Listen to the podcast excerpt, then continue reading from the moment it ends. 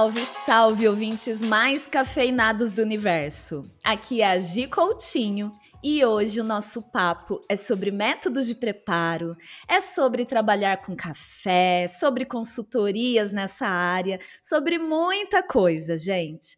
É claro que eu não tô sozinha para falar sobre tudo isso com vocês, né? Meu convidado já rodou Brasil ensinando sobre café, vive viajando, dando treinamentos, formando baristas em diversas cafeterias. É um cara, gente, que vive com um sorriso largo estampado no rosto. Quem conhece ele tá ligado. É o Renan Dantas. Oi, Renan, bem-vindo, querido. Olá, Gi! Olá a todos! É uma honra estar presente aqui nesse podcast. A gente está tentando marcar esse podcast faz anos, mas não vão nos derrubar dessa vez. e eu tenho certeza que vai ser incrível esse papo lindo aí com você e todos estão escutando. É isso, né? A gente tentou naquele outro mundo, sabe, gente, antes da pandemia. Saudades. e nunca saudades desse mundo. Mas enfim, a gente está aqui construindo um outro mundo, né? E aqui, Renan, quem chega nesse podcast se apresenta, tá? Pode ser gente famosa ou não, que eu sempre pergunto. Quem é você, Renan Dantas? Apresente-se para o público. Essa fila do pão é, é, é pequena, mas é boa. É, meu nome é Renan Dantas, estou muito feliz de estar aqui com vocês hoje. Atualmente, hoje eu trabalho na Nestlé como head barista, então tenho um trabalho aí de consultoria, cardápios, treinamento baristas, mas também fundei aí a escola Oficina do Barista que rodou o Brasil, basicamente em menos de um ano, formando baristas, é, treinando consumidores iniciais que nem sabiam o que, que era um café, e hoje, na verdade, meu maior desafio, assim como barista, é tentar trazer mais pessoas para esse mundo incrível de uma maneira mais acessível, levando informação para elas de uma maneira que possa realmente transformar a vida delas, porque é um hábito que todo mundo tem, não é? Então a gente consegue aí, transformar a vida de muitas pessoas de uma maneira mais rápida. É, tamo junto nessa missão, né? É isso. Com certeza. Hoje eu sou professor também, né, da SCA, eu sou instrutor AST, e eu tô tentando fazer com que esse mundo também de cursos internacionais, para quem tem sonho de um dia poder ter a própria escola ou poder querer sair para ter um diploma ou querer fazer a carreira no Brasil, possa ter também cursos aí com nível internacional de uma forma também acessível. Legal. Gente, talvez se você ouve esse podcast desde o começo, talvez você saiba o que é a SCA, mas eu vou pedir para o Renan explicar para as pessoas o que, que é a SCA e o que é essa certificação, né? A Specialty Coffee Association. Explica aí para a galera que está ouvindo, porque não é todo mundo que ouve esse podcast que é do, da nossa bolha, da nossa nanobolha do mundo dos cafés de especialidade. Justíssimo.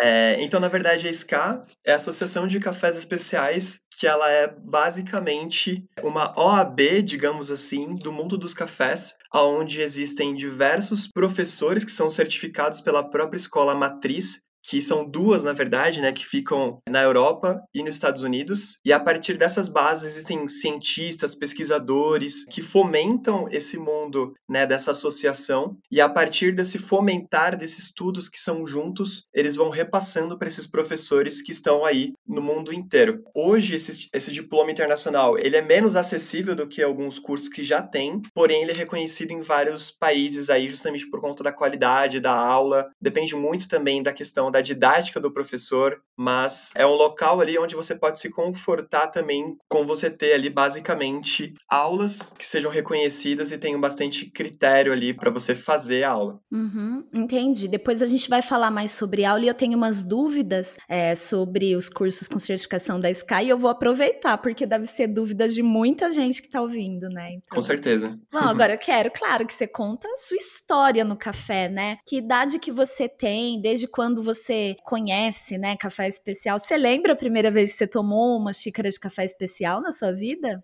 Nossa, com certeza.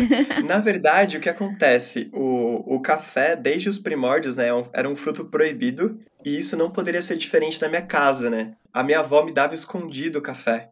Porque. porque você era criança eu era criança, não podia tomar café, então tem toda aquela questão afetiva que já começa dentro de casa. Hoje minha avó ainda é viva, né? Ela tem ali suas tradições de passar o café de uma maneira, a gente vai falar de métodos também, né? Mas uhum. ela misturava tipo café, açúcar, água, coava tudo e para mim era o café perfeito. Sim. Quando a gente começa a olhar para esse tipo de situação, né, basicamente que minha avó dava esse café proibido, aquilo começava a me gerar uma certa, meu, mas por que que eu não posso tomar, né? E tudo que é proibido a galera gosta é, de, de querer tomar mais um pouquinho, entendeu? Mas eu, eu me desliguei, assim, do café, conforme foi passando os anos. E eu voltei a tomar café, na verdade, por conta da faculdade. Então, como começando a minha história, né? É, eu sempre morei só com a minha mãe, eu não tive o pai presente. E uhum. aí, por conta disso, eu sempre ajudava a minha mãe a fazer as coisas de casa, né? Seja, tipo, lavar banheiro, limpar as coisas e cozinhar. E eu falei, meu, vou ser Masterchef, então. Eu vou pegar realmente essa profissão e vou querer cozinhar. Eu vou. Porque minha mãe cozinha, eu gostei de cozinhar, eu acho que vai ser legal. Eu posso ajudar ela mais ainda. É. Você nasceu em São Paulo, Renan? Isso, nasci em São Paulo. E sempre essa questão de viajar, né, por conta da oficina, era muito por conta de um amigo meu que ele sempre me chamava para viajar e eu não podia, né, porque tinha escola, minha avó não deixava, e sempre ficava com essa vontade de viajar. É, uhum. E aí eu acho que essa foi o, o insight assim que eu tive por conta da oficina. Mas voltando, a questão realmente do café na minha vida, ela foi muito por uma questão de necessidade inicial, porque eu me formei em gastronomia, trabalhei na área por um certo tempo, né? Eu fui militar, fui militar por um Olha. ano e meio e trabalhava na área da cozinha. E aí foi que eu peguei o famoso ranço por cozinhar para os outros. e aí eu fui para a área de cerveja depois disso. Numa roda de amigos, a gente chegou, aí o menino falou assim: "Ah, mas por que você não trabalha com cerveja?" Eu falei: "Putz, verdade". Aí fiz um curso de sommelier, fui para a área, trabalhei um ano, vi que aquele trabalho era de madrugada, e no final das contas eu tive acabei indo pro café por conta de uma indicação de uma amiga minha é, hum. que ela falou assim, Renan, trabalha com café. Eu falei, que? Trabalhar com café, meu? Eu dediquei três anos da minha vida fazendo curso de sommelier, gastronomia para trabalhar com café, não tem nada a ver. Você é formado sommelier? Eu sou. Sou uhum. sommelier de cerveja. E aí, quando o primeiro boleto bateu na porta ali, falei, meu, não, preciso entrar. E meu primeiro trabalho com café foi na Starbucks.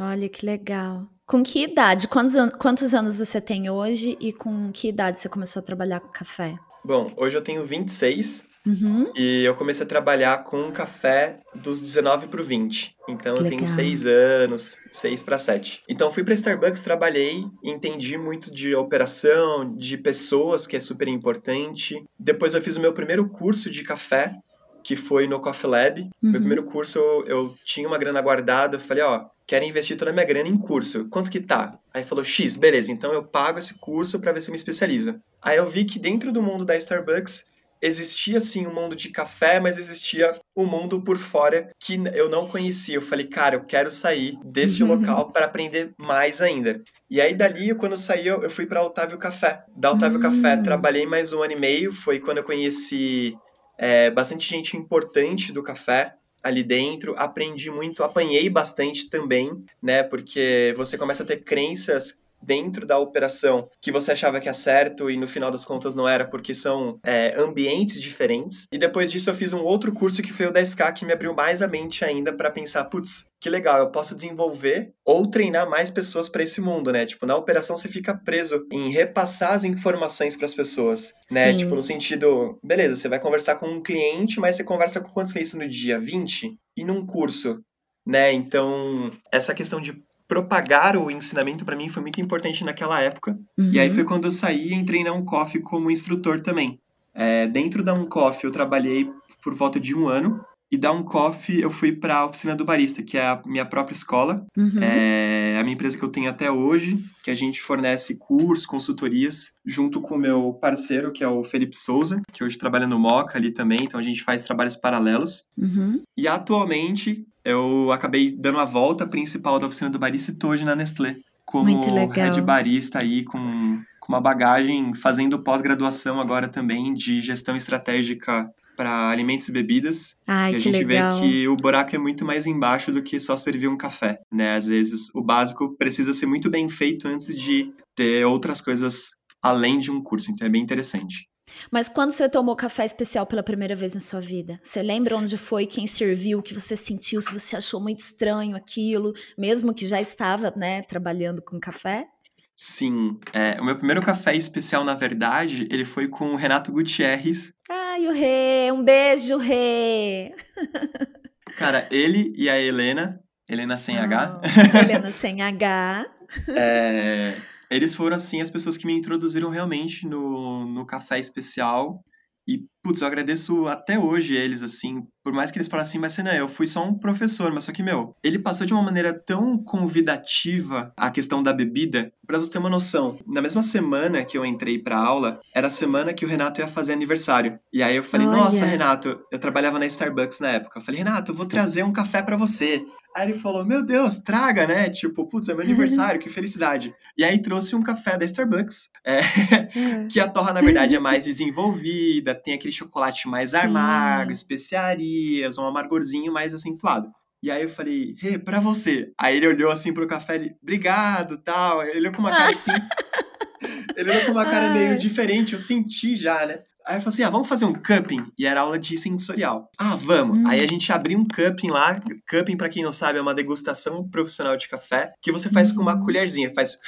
Você, su é, você faz todo o sorvete, é todo um trâmite ali para provar o café de uma maneira. É, é tipo tomar sopa sem tomar sopa sem educação, sabe, gente? Que a gente faz tipo isso. é, bem interessante. E aí a gente colocou tal, tal, tal. Aí eu falei, aí o Renato perguntou assim: Rê, qual que você acha que é o, o seu café? que você me deu. Aí, meu, logo apontei pra um cafezaço, assim. Ele falou assim, não, Rê. não acredito. Meu, e nesse dia tinha café do Tim Wendable, que é um torrador aí, super blaster blaster de bom. Uau, sempre indico o livro do Tim por aqui. Vou até colocar na descrição dessa vez. Boa, coloca aqui, muito bom. E aí, ele falou, não, esse café é aqui do Tim Wendable. E, putz, meu, o café, sei lá, tinha pêssego, floral, blá blá blá. Eu achando que eu tava arrebentando com o meu café. Mas enfim, o Renato foi o cara que me introduziu aí super bem. É, ele foi meu primeiro professor, junto com a Helena, foram os primeiros cursos que eu tive. E, e foram eles que me incentivaram a, a poder estudar mais, assim, né? É, o Renato Sim. é meio desacreditado nisso, mas é um cara que me incentiva, mesmo estando de longe, né? Hoje mais perto, que ele tá aqui em São Paulo mas Sim. é um profissional que eu super admiro. Nossa, eu também. O Renato e a Helena, os dois. O Rê participou, gente, da, do episódio é, Profissão Barista. Tem um áudio dele nesse episódio. Vocês podem voltar lá naquela temporada para ouvir, porque é muito legal a participação dele. Agora ele tá em São Paulo, né? E por conta da pandemia, acaba que a gente não se encontra, mas preciso marcar mesmo que online alguma coisa com ele, ou um papo aqui no podcast, né? Fazer um TNT online de de, viva voz. Boa, tipo que os jogos comecem, né? Exato. É, e a Helena também, adoro. Os dois eu aprendo muito com eles sempre. E fazem parte aí, né, da, da história do, do barismo no Brasil. E já que você está falando sobre aulas, tanto do Renato quanto da sua carreira, né, que foi logo também para esse lado da educação, conciliando com o balcão, queria falar sobre isso, né? É, sobre cursos quem está ouvindo, a gente tem consumidores finais de café que ainda não não conhecem, pensam em trabalhar com café, mas ainda não têm certeza. São pessoas que não têm certeza. Ah, será que eu quero mesmo trabalhar com café? Tipo, ah, eu acho que sim, mas o que faz um barista? O que faz uma pessoa que torra café? Onde que eu aprendo isso? E aí eu vejo que muita gente acaba procurando cursos de barista, né? Porque antigamente era assim, né, Renan? Você queria saber sobre café, você tinha que fazer curso de barista. Não tinha mais cursos sobre o sensorial ou básicos para consumidor final, como cursos que eu dou, que você você dá. Então, qual que é a sua dica hoje? O que que uma pessoa, assim, um livro para ela ler, um perfil para ela seguir e um curso para ela fazer, se ela pensa em começar a entender esse universo para depois então decidir se vai trabalhar ou não com isso? Um Bom, livro, um perfil para ela seguir no YouTube ou no Instagram e um curso. É, então, sobre o livro de Guy Bressani, né, da Origem do Café ao Expresso Perfeito, é, é um livro é, introdutório super completo, tanto que a gente está fazendo um quiz essa semana, que a gente está gravando aqui, eu tô fazendo um quiz de algumas perguntas sobre o livro, para realmente instigar... Tá super divertido, eu tô respondendo. Ah, que legal. e, e é pra gente instigar as pessoas a pensar mais sobre o café, não saber, meu, o que ela sabe e não sabe, para mim isso é indiferente, mas é realmente reeducar as pessoas, ou educar as pessoas, para que elas saibam um pouquinho mais sobre a nossa área, né? Saber que, uhum. meu, a gente pode realmente ter uma bebida melhor, algo melhor na nossa mesa do dia a dia com simples, com simples coisas, né? E justamente falando aí sobre coisas pequenas que a gente pode ter.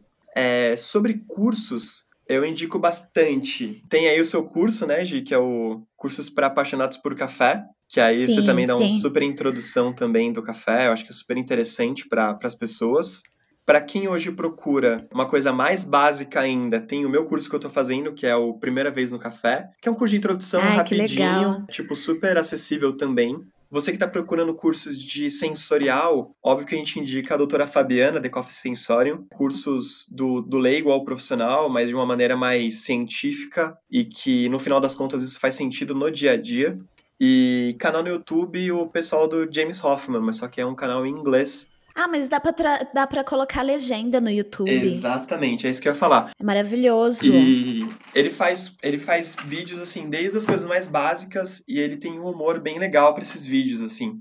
Hoje, hoje a pessoa que faz vídeos brasileiros bem, bem interessante é o Não Sou Barista, que é do Rio de Janeiro também. Ele está fazendo vídeos bem interessantes, falando sobre métodos, fazendo o, o unboxing, fora da caixa de algumas coisas de acessórios para YouTube ele tá sendo bem interessante também. Óbvio que tem muitos outros nomes aí, mas é o que me veio na Sim. cabeça agora. Não, demais, super rica essa listinha que vocês conferem aqui na descrição deste episódio, gente. Compartilhem as dicas. Qualquer hora eu vou fazer um carrossel no Instagram só com as dicas dos programas, porque as coisas acabam, a pessoa se envolve na nossa conversa e depois não vai lá na descrição, né? Então é uma boa, é uma boa. A gente que pensa em conteúdo, né, Renan? Exatamente. Nossa, nossa, e. tem que pensar nisso. Legal, porque assim, e falando de conteúdo também, gente, tem um monte de coisa.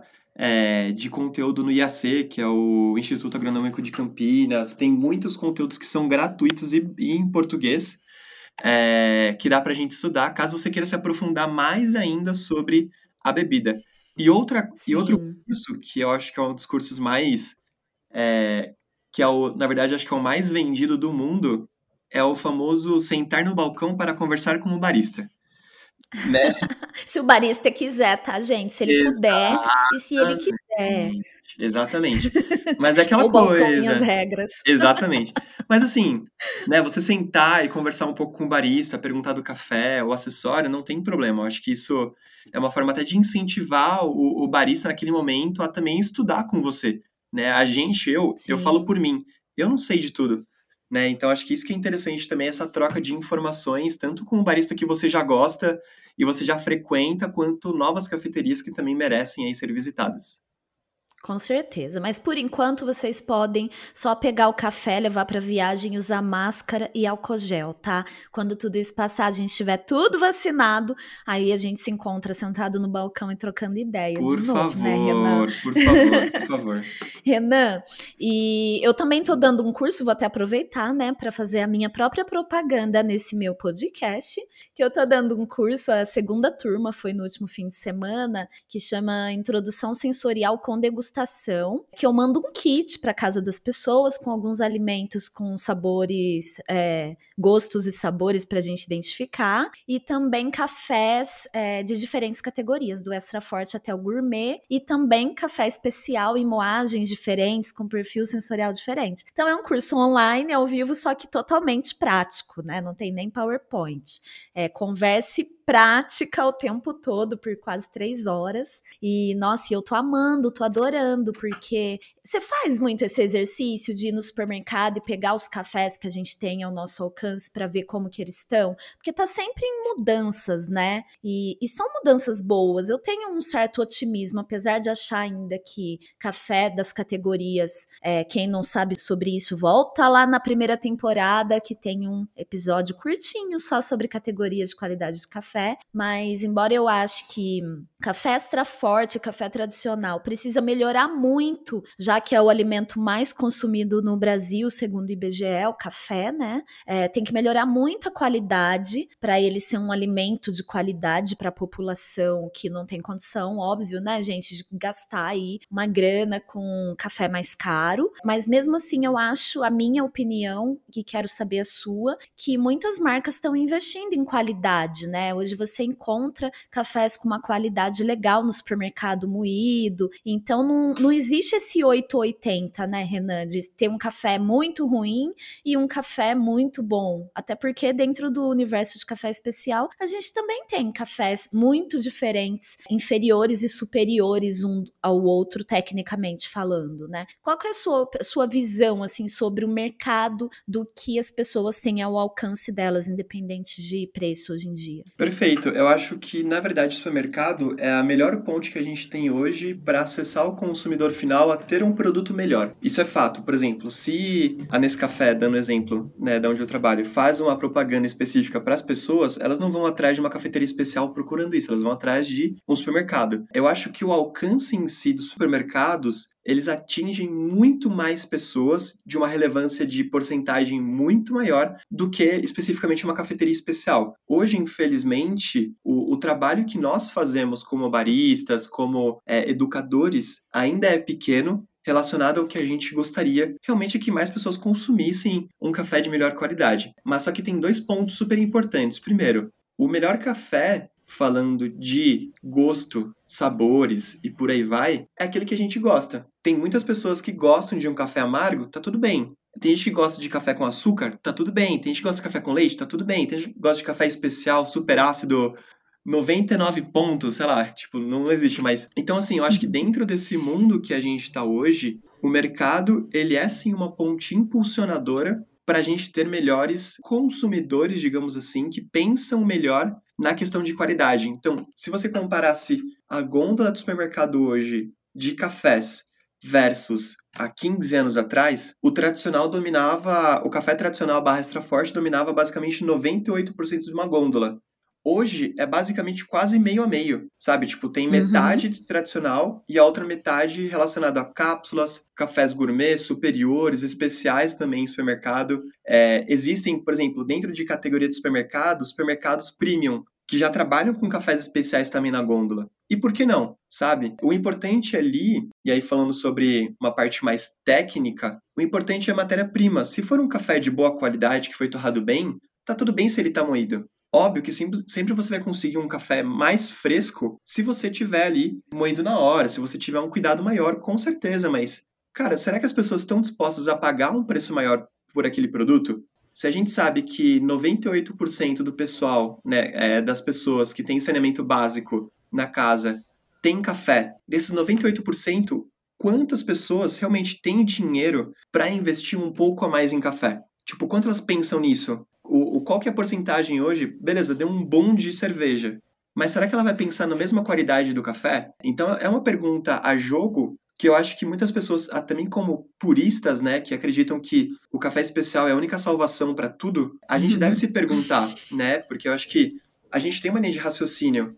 Beleza, melhor qualidade, melhor sabor, quer dizer que você não vai estar tá consumindo um produto de melhor qualidade. Check, beleza, eu entendi isso. Mas você acha que a minha mãe ela vai começar a pagar, tipo, 20 reais a mais em gramas de café para ela tomar melhor em casa? Talvez não. Mas é, é, mas talvez sim. Exato. Eu não sou, é, eu não, não sou essa pessoa purista, bem pelo contrário, né? Eu vivo provando e eu acho muito legal as opções, cada vez ter muitas opções de diferentes cafés. São números também, né? O aumento do consumo de café premium, gourmet especial é bem maior do que o aumento do consumo de cafés do extra forte até o superior. Mas eu acho sempre que qualquer pessoa tá preparada para tomar um um café com mais qualidade. Mas eu acho sim que a questão financeira pesa, né? Eu concordo também com essa parte. Mas eu acho que a grande massa, a massa ainda vai comprar sempre café no supermercado. Eu acho muito que os supermercados, o futuro é ter mercados como você tem alguns nos Estados Unidos, na Europa, que você encontra realmente cafés com muita qualidade. Só que a gente não pode esquecer, né, Renan, que nesses mercados, mesmo fora em outros países. Os mercados que têm café com muita qualidade também têm cafés com menos qualidade.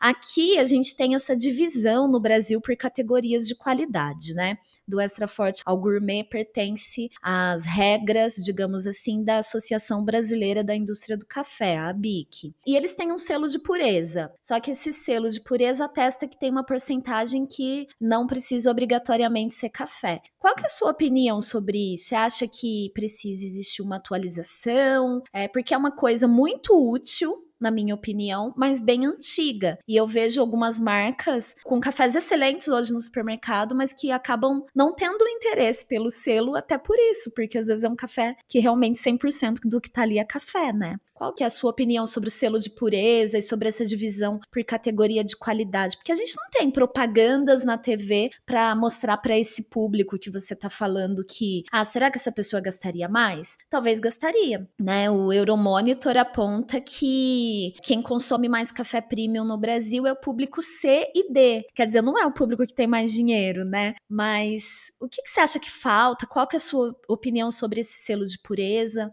Bom, é, é, sempre uma pergunta polêmica, eu gosto de responder isso, porque é sempre minha opinião e eu sou o mais verdadeiro possível sobre isso. É, eu acho que sim, precisa assim, de uma atualização, vendo do ponto de vista de, do Renan. Renan, pessoa física. Eu acho que, por um outro lado, vendo como é, indústria, digamos assim, eu não sei se teria café suficiente, eu acho que tem, para a gente tirar essa questão de ter cereais extras, né, que não são cafés, aí como você bem colocou, que não que não, não estão ali nessa linha de cafés, entrarem para dentro da gôndola como um café. É, eu acho que sim, precisa ter uma atualização, isso é fato, mas eu acho que teria que ver como que está a relação produção versus entrega desse produto. Se tiver ok, uhum. por mim esse, esse selo já está desatualizado.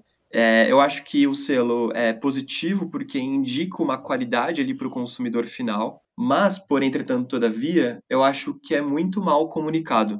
Porque se eu perguntar hoje para qualquer pessoa que passa na rua e perguntar o que, que você acha que é esse selo superior no café? Aí o cara vai falando, esse café que é o melhor de todos. Aí você mostra, ah, mas e o gourmet? Ah, o gourmet é menor ou melhor? Tipo, não tem uma indicação para saber uhum. o que, uhum. que, é melhor ou pior, ou o que, que ele poderia consumir melhor ou pior sobre isso, entendeu? Você diz assim, no, no pacote que está escrito, por exemplo, gourmet não, não existe ali uma reguinha com as outras categorias para a pessoa saber que o que ela está consumindo é melhor do que o de categoria anterior, abaixo daquele. É isso? Um selo isolado. Né? Exatamente. Né? Eu vejo que tem prós e contras, com certeza, em relação a isso, mas pensando nessa questão, por exemplo, o consumidor final ele não sabe para que serve aquele selo, sendo bem honesto. Uhum. E às vezes ele nem sabe por que, que ele está pagando mais por um café. Eu acho que é nessa hora que deveria entrar a questão de maior comunicação, assim como o pessoal do café especial tira de letra, é a questão de se falar, ó, meu, é, é só café, a gente tem uma origem, a gente tem alguns produtores que trabalham com a gente, por mais que sejam indústrias, né, a galera trabalha com produtores, isso é fato, né, por mais que seja às uhum. vezes comprado de cooperativa, antes da cooperativa veio de alguma família, ou de várias famílias. E comunicar a qualidade daquele café já indica que ele é melhor do que os outros. Vou dar um exemplo. Hoje, o pessoal consome muito mais Brahma puro malte do que a Brahma normal. Porque o cara fala assim, ah, mas é puro malte. O cara nem sabe o que é malte, entendeu? Hum, e aí, hoje, entendi. quando você tem, por exemplo, um indicativo, exemplo, 100% arábica, muitas pessoas que já tomam café já têm um indicador que aquele café é bom. Mas eu acho que deveriam ter mais indicadores para que o consumidor final entenda que existe uma categoria abaixo e ele está aceito e concorda, né? Tipo, ele assina um termo que ele está ciente, ou ele pode tomar uhum. um café de melhor qualidade. Mas só que aí uhum. entra a questão dos educadores, as pessoas da linha de frente, que somos nós, tipo educadores barra influenciadores do café, para demonstrar que não, cara, café não é só café, né? Já tem documentário aí falando, já tem é, um monte de gente falando que, meu, não, não é isso que você. Não é, não é o que você tá tomando que é realmente algo 100% café, entendeu? Que você pode mostrar o mundo por trás e explorar bastante disso, talvez investindo um pouquinho mais do que você investiria talvez essa comunicação para mim ainda falte bastante. É, eu, eu concordo também. Eu acho que a própria BIC, né, é, deveria levantar aí dinheiro mesmo para propagandas, para ou a, as próprias marcas, né, tem a propaganda na TV, falar sobre isso. O que eu acho muito mais difícil, né, porque é o que eu explico nesse episódio do, do da primeira temporada, para não escolher café só pela marca, porque cada marca vai ter cafés de diferentes categorias de qualidade e hoje em dia de diferentes formatos também, né? Eu acho muito legal, só antes de falar da história dos formatos. Você falou, né, no começo da sua fala, no começo dessa, dessa questão, que o melhor café é o café que a pessoa gosta, né? Eu sempre deixo muito claro nos meus cursos que existe uma parte que é a parte hedônica. É essa parte, o quanto você gosta mais de uma acidez, o quanto você não gosta, o quanto você gosta ou odeia um café frutado, o quanto você ama ou gosta mais ou menos de um café que lembra chocolate latte, um café mais redondo, ou com uma torra mais escura, ou com uma torra mais clara. A outra que essa é a parte hedônica. A outra questão é a parte técnica, que é o quão aquele café mais pontuado por um provador profissional de café, naquele ambiente que ele provou para colocar o sensorial do café, para dar o preço do café para ele ser vendido verde ou para ele ser vendido torrado, né? Então tem o, o bom, o tecnicamente bom muitas vezes não é o café que vocês vão gostar. Então, se você está ouvindo esse podcast e você já consome café especial e de repente está pensando, ah, esse papo não é para mim, é sim, porque eu vejo muita gente, você também deve ver, né, Renan? Ah, vou comprar esse café porque tem que ser super ácido, café especial é assim, sendo que a pessoa nem gosta de tomar aquela bebida quando ela acorda. Então, o ideal é provar, né? Provar cafés com perfis sensoriais diferentes para descobrir que café que é esse que é o melhor café, que é o café que você gosta, né? Você vê muito, muita gente tomando porque, ai, agora a moda é tomar o café fermentado, então é esse aqui que eu vou tomar. E ai, eu tava com isso na ponta tomo. da língua já. Fala, conta pra mim, tem alguma história que você lembra, assim, sobre isso, ou sua opinião mesmo? Sim, já teve bastante histórias, assim, relacionado à questão de, de cafés melhores ou não, de pessoas só tomarem bourbon amarelo, né, que é uma variedade de café. ah, eu sempre falo, Nossa, gente... bourbon amarelo é um nome bonito, né? É, então, é tipo champanhe, sabe? Ah, vou tomar só champanhe agora.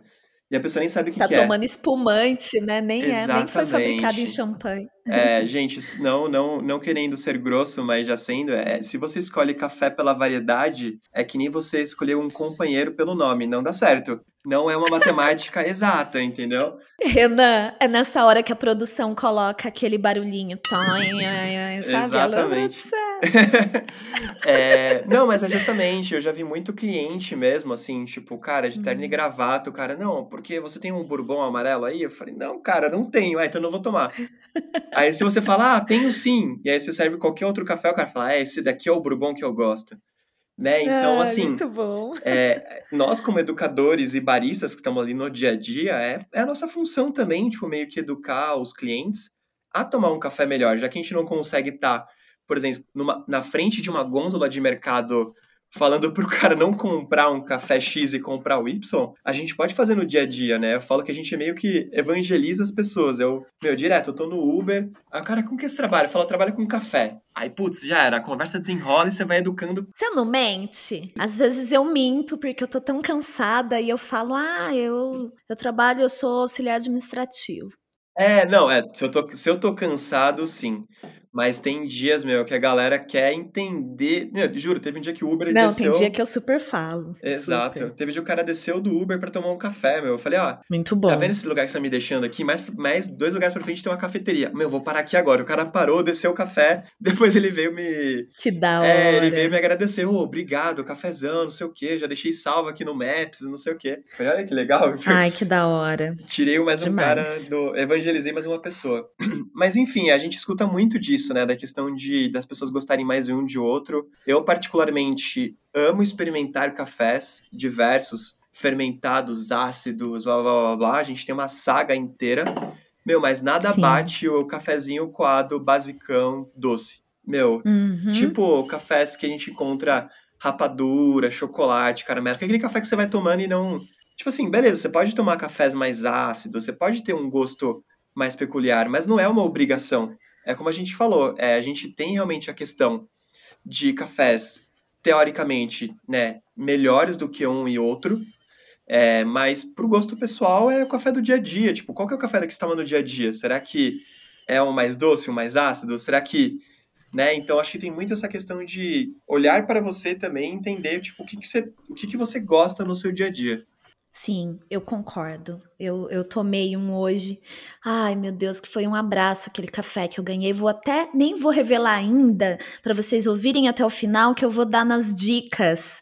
Hoje no fim do programa tem dicas sempre e eu vou Eita, dar a gosto. dica desse café. Tá uma delícia. Voltando na história dos cursos e das aulas, mais uma questão polêmica que a gente sempre conversa nos bastidores, Renan. Como você vê, porque assim, quando eu comecei a dar aula para consumidor final, não tinha muitos cursos. Tinha Santo no Coffee Grão, Lab talvez. e tinha no Santo Grão, tinha no Sofá Café. enfim, tinha alguns lugares, mas era difícil você ver. Ah, barista, Gisele é barista e tá ali dando um curso, uma coisa mais independente. Tinham cafeterias, grandes escolas já com nome, já renomadas. Tanto que o meu primeiro curso para consumidor final foi no Sofá Café com o Tom Rodrigues e com o Itocaso, Rogério Itocaso, que faleceu há alguns anos, meu amigo querido, é barista, e foi com os dois. Então eu tenho meu diploma diploma guardado assim com amor desse curso para consumidor final. E aí quando eu comecei, é, tinha toda essa questão, né? Ah, eu sou independente, então eu não vou cobrar o que cobra uma escola já renomada e conhecida, reconhecida no Brasil todo. Vou cobrar mais em conta. E aí você vai vendo, né, que tem todos os custos, tem o seu tempo, tem o tempo todo antes que você precisa estudar, que você precisa comprar café, comprar utensílios para testar filtros. Na época tinha transporte, porque eu tinha que levar todas as minhas coisas para onde eu dava o curso, subir escada com caixa pesada na mão, enfim, gente, é um trabalho, né, árduo. Perrengue hipster. E aí, hoje em dia, que bom que a gente tem uma demanda enorme de pessoas dando curso cursos muito bons, cursos medianos e cursos muito ruins também. A gente tem de tudo, porque tudo que vira moda ou consumo começa a aumentar, a gente vai ter aí, né, como na época do disco dos Racionais que começou a piratear e os camelôs na época começaram a vender e você fala, caramba, meu, raio-x do Brasil, camiseta, boné, tudo dos Racionais tá no camelô, é porque Exato. fez sucesso mesmo, né? Eu sempre lembro, das, faço essas analogias. Mas, hoje em dia, a gente tem bastante. E por conta da pandemia, a gente foi forçado, né, aí a ter cursos online. Né, eu demorei para entrar nessa onda só em dezembro, que eu passei dos meus cursos presenciais para cursos online. Então, eu dei um curso em março, quando a pandemia começou, e de 2020, e aí foi o último, junto com a doutora Fabiana, só que aqui em São Paulo. E depois disso eu voltei a dar curso só em dezembro online, porque eu demorei para readequar. É uma outra presença, é uma outra linguagem, né, da curso online. E junto com isso tem tudo quanto é tipo de curso, né? E aí eu comecei a ver até cursos de barista online e assim, totalmente teórico e de graça praticamente, né? Com preços muito surreais. Queria sua opinião sobre isso, sobre essa desvalorização da educação dentro do barismo. Cursos de barista online, você indica? Cursos de graça pela internet, mesmo para o consumidor final? O que, que você acha? Suas opiniões sinceras, Essas Renan polêmicas Dantas, são por boas. favor. São construtivas, não, com certeza. É, bom, a, o primeiro tema que você já ticou aí, né, de ter cursos de barista é, com preços basicamente gratuitos e online, que eu já vi também. Aliás, eu levantei esse tópico no meu Instagram já que tá no highlights lá. O que acontece? Hoje, muitas pessoas realmente querem se virar ali por conta da pandemia, obviamente tem existem pessoas para todo mundo poder ministrar um curso, não de barista, mas assim, um curso de introdução, um curso introdutório a, ao café, à bebida. O que acontece? Hoje existe sim uma banalização de alguns cursos mas, por entretanto, todavia, eu acho que tem dois lados aí. É, existe a pessoa que realmente tem uma gestão de negócios e pensa naquilo a longo prazo. É tipo hoje o que os coaches famosos fazem, né? Tipo, ah, você ganha um e-book gratuito, depois você vai para um curso dele gratuito, depois você tá pagando um curso foda e depois uma mentoria e depois uma mentoria privada. É muito coaching. Né?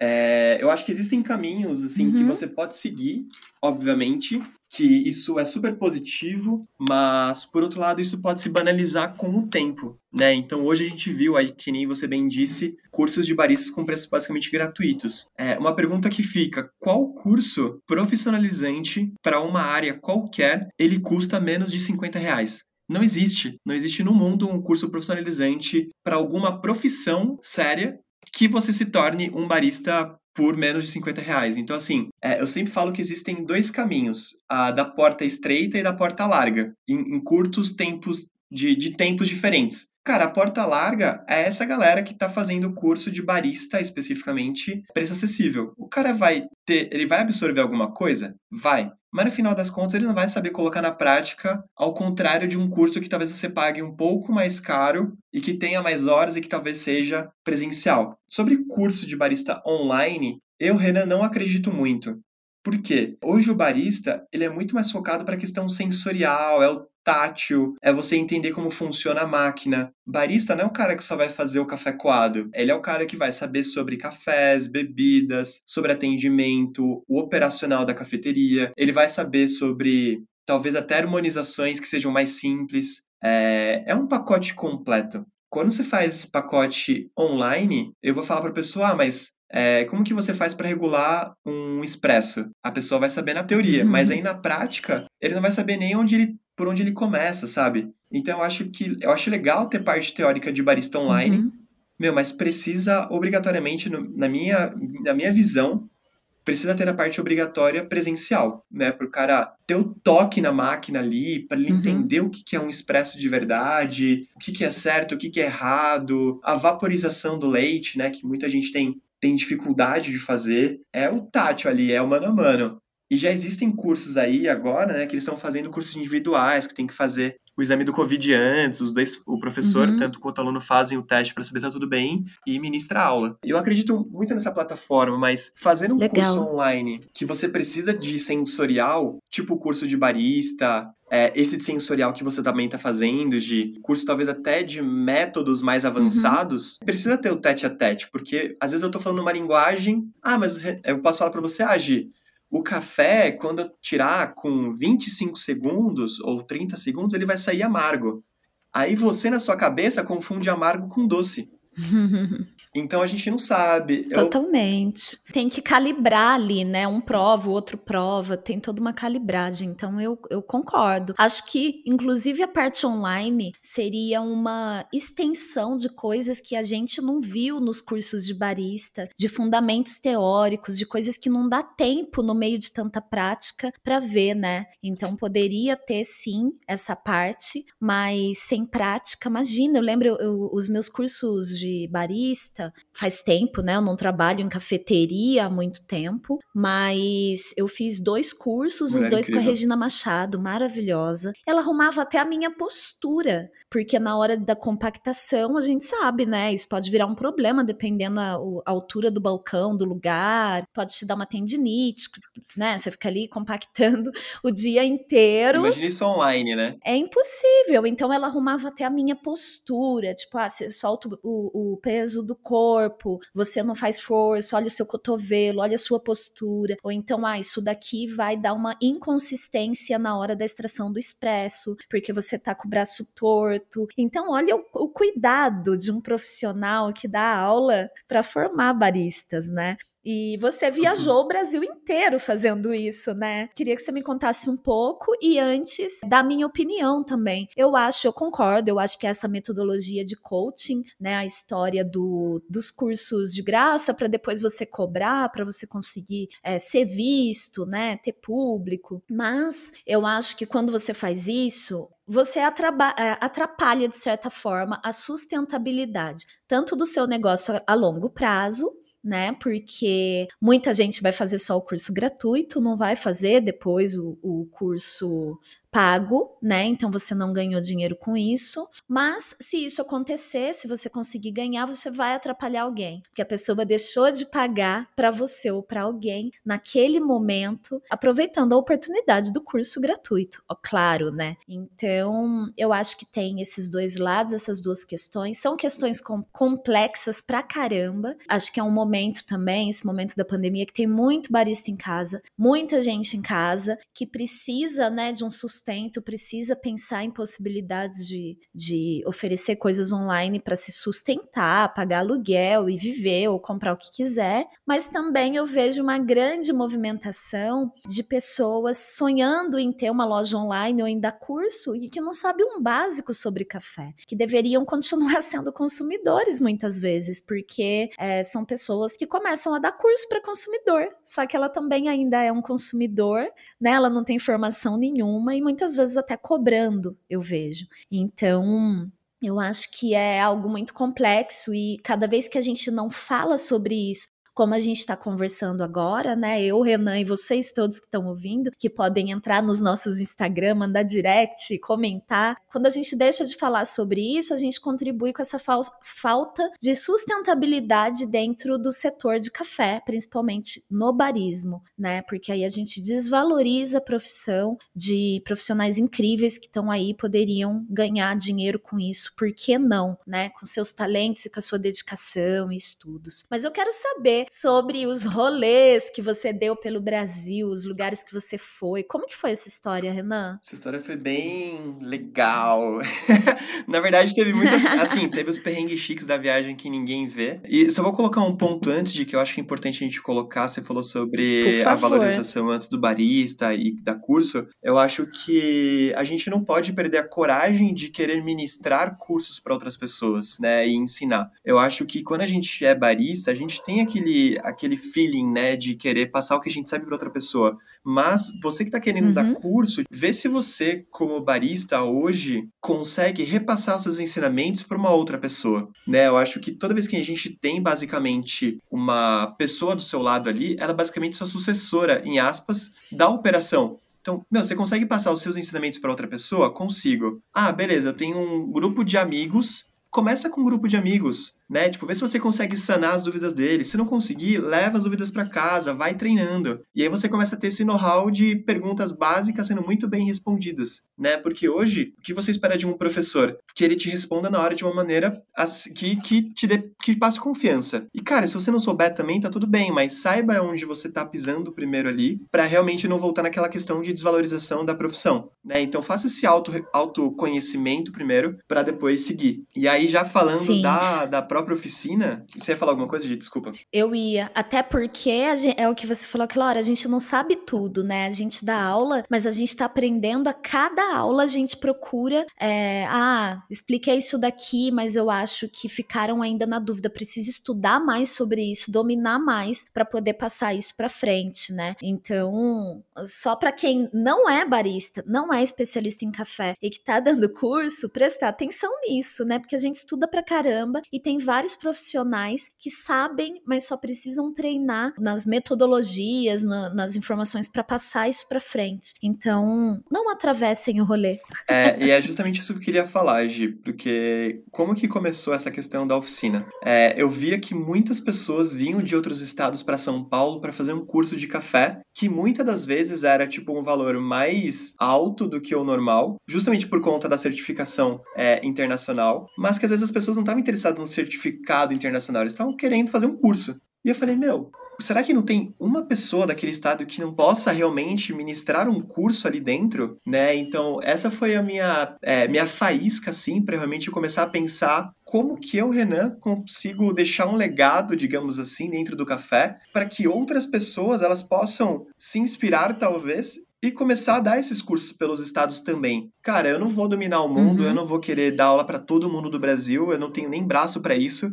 E quando eu comecei a fazer essas aulas, eu pensei, cara, eu posso começar fazendo o básico, porém o básico muito bem feito, de uma maneira mais acessível, fiz meu planejamento de negócio, pensei justamente o quanto que ia ser por cada curso, passando pelos estados, o, o Phelps, né, o Felipe Souza, estava comigo também. É, ele fazia bastante parte de logística. Às vezes levava alguns equipamentos para mim nos estados. Então, acho que assim, é, essa não é ganância, essa ambição que eu tive de, de querer ministrar pelos estados, é, a gente passou nos estados, a gente só não ministrou 100% em Goiás. De resto, a gente ministrou uhum. em hum. todos os estados, assim literalmente que todos. Demais. Goiás a gente fez um cupping, né, que é essa degustação profissional de cafés. E aí o que que a gente vê, uhum. né, bem resumidamente do da própria viagem, né? A gente vê que tem profissionais baristas super capacitados no Brasil inteiro. Existem profissionais assim que, meu, eu tirava o chapéu pra pessoa e falava, meu, você é muito melhor que eu, pelo amor de Deus, porque você não tá ministrando um curso aqui, porque você não tá, tipo, fomentando o mercado, encorajar essas pessoas a ver que elas tinham um potencial muito grande, né? E a gente passou perrengue, a gente passou perrengue de questão de Airbnb, no momento que a gente alugava a casa, a gente chegava no dia, a pessoa cancelava, a gente tinha que sair correndo atrás de hotel, faltar café, e ministrar curso que era de um dia e aí faltar luz no dia, e no outro dia a gente estava em outro estado. Teve bastante perrengue, assim, mas o que eu levo muito hoje da viagem é saber que. Eu falo que são os biomas, né? Mas, tipo assim, cara, cada país, cada estado do Brasil é um país. Existem pessoas é diferentes, é culturas diferentes. Cada um, sim, tem um, um modo de pensar e fazer a didática daquele café mas é saber que todo mundo que está ali como barista há um tempo, que domina já mais é, os conteúdos e que estuda constantemente, ela pode ser um educador. Por que não? Ela pode começar uhum. pelo básico. Cara, a minha apostila no início era um lixo, sendo bem sincero. Hoje eu tenho essa apostila ainda e eu fico olhando para ela como inspiração. Eu falo, meu, eu não posso fazer isso né? Porque minha apostila não tinha nem a BNT, não tinha nada. Era tipo, meu, meio que as coisas jogadas. E era o certo para mim naquela época. E hoje não. Hoje. Uhum, exatamente. E hoje eu penso, meu, beleza, eu, eu construo isso de uma maneira positiva. E, e a ideia como que era, né, Gi, no, no, início da oficina? Era dar uma volta pelo Brasil ministrando o curso básico e elegendo basicamente um embaixador, né, para quando futuramente eu fosse para aquele estado, eu voltasse para a cafeteria para ministrar o curso e na segunda volta, começar, uhum. começar a ministrar cursos da SK, que é essa certificação internacional de café, pelos estados, uhum. né? Que não é em todo estado que você encontra, são em poucos.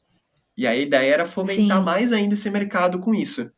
É muito legal a ideia. E como que você levava equipamento, você usava uma estrutura é, da, das cafeterias, você teve apoio para passagem aérea ou para hospedagem em algum, alguns momentos ou não? Conta os bastidores da oficina do Boa.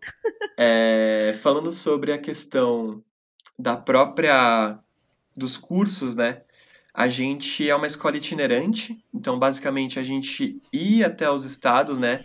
Mas porém contatava, né, ligava para as cafeterias antes, é, me apresentando, falando quem eu era, falando sobre o projeto, e a gente alugava a cafeteria basicamente, para ministrar os cursos dentro da cafeteria. Dentro dessas cafeterias, muitas pessoas se recusaram, tipo, inúmeras assim, cafeterias grandes até. E aí depois que a gente chegava no estado e a pessoa via um barulho, ah, mas é porque eu não sabia que era você, tá? Eu falei, meu, já era. Tô indo para outro estado. Obrigado, tchau, tchau, e é isso. Tem gente que deve ter raiva até hoje, assim, mas, meu, não tem o que fazer. Tipo, a Perdeu. pessoa acreditou num projeto que eu levantei a bandeira, e aí hoje, Gi, pra você ter uma noção, tá vindo uma marca super legal de métodos pro Brasil e os meus embaixadores uhum. que acreditaram em mim nesse, nessa primeira rodada estão comigo junto para ter, tipo, descontos e poder revender esses, esses métodos aí. A gente fala mais que pro legal. final. Quero saber tudo. E aí, essas pessoas é, foram as pessoas que acreditaram no projeto de verdade, sabe? Tipo, por mais que elas não ganhassem nada nesse primeiro início, tipo, pela questão de indicação, é, muitas pessoas iriam lá, tipo, por exemplo, teve muitas cafeterias de estados que elas realmente iam pra, pra aula e eu dava um curso gratuito hum. Para as pessoas que trabalhavam na cafeteria passava um dia lá, sabe, dentro da cafeteria, ensinando a galera, melhorando alguma coisa de cardápio. Essa era a minha consultoria como pagamento do, do estabelecimento, sabe? É, por... Sim, sim, para usar o lugar, né? E como que eram as inscrições? Você que vendia pelo Instagram ou a cafeteria falava para o público dela, as pessoas pagavam, é, era consumidor final, era barista de outras cafeterias, as duas coisas?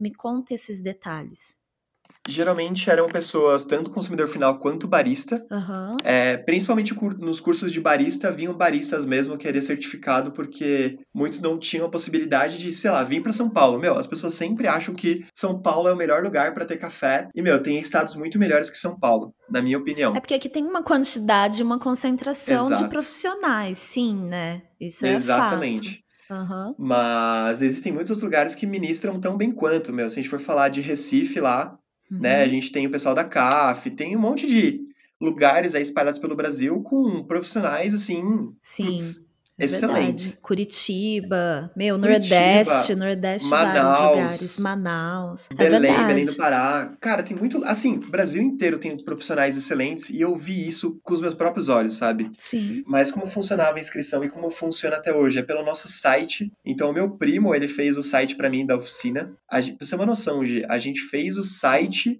na outra, na, no outro dia eu já estava no Rio de Janeiro. Foi assim, foi um perrengue chique. Então, nos cursos de São Paulo, teve só os amigos.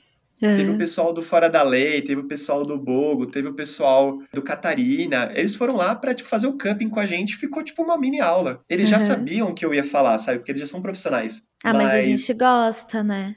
Exato, eles foram lá para apoiar, sabe? Para mim foi Sim. um marco assim de, de me ver como barista e é entender também, né? Tipo, não é que a gente começou agora como barista que a gente vai conhecer todo mundo. Meu, eu não conheço todo mundo e, e ninguém é obrigado a conhecer todo mundo. Então tinha gente lá que tinha anos do café. Eu falava, ai, tudo bem, meu nome é Renan tal. Aí a pessoa fala, ah, meu nome é X. Eu falei, caramba, você é tal pessoa.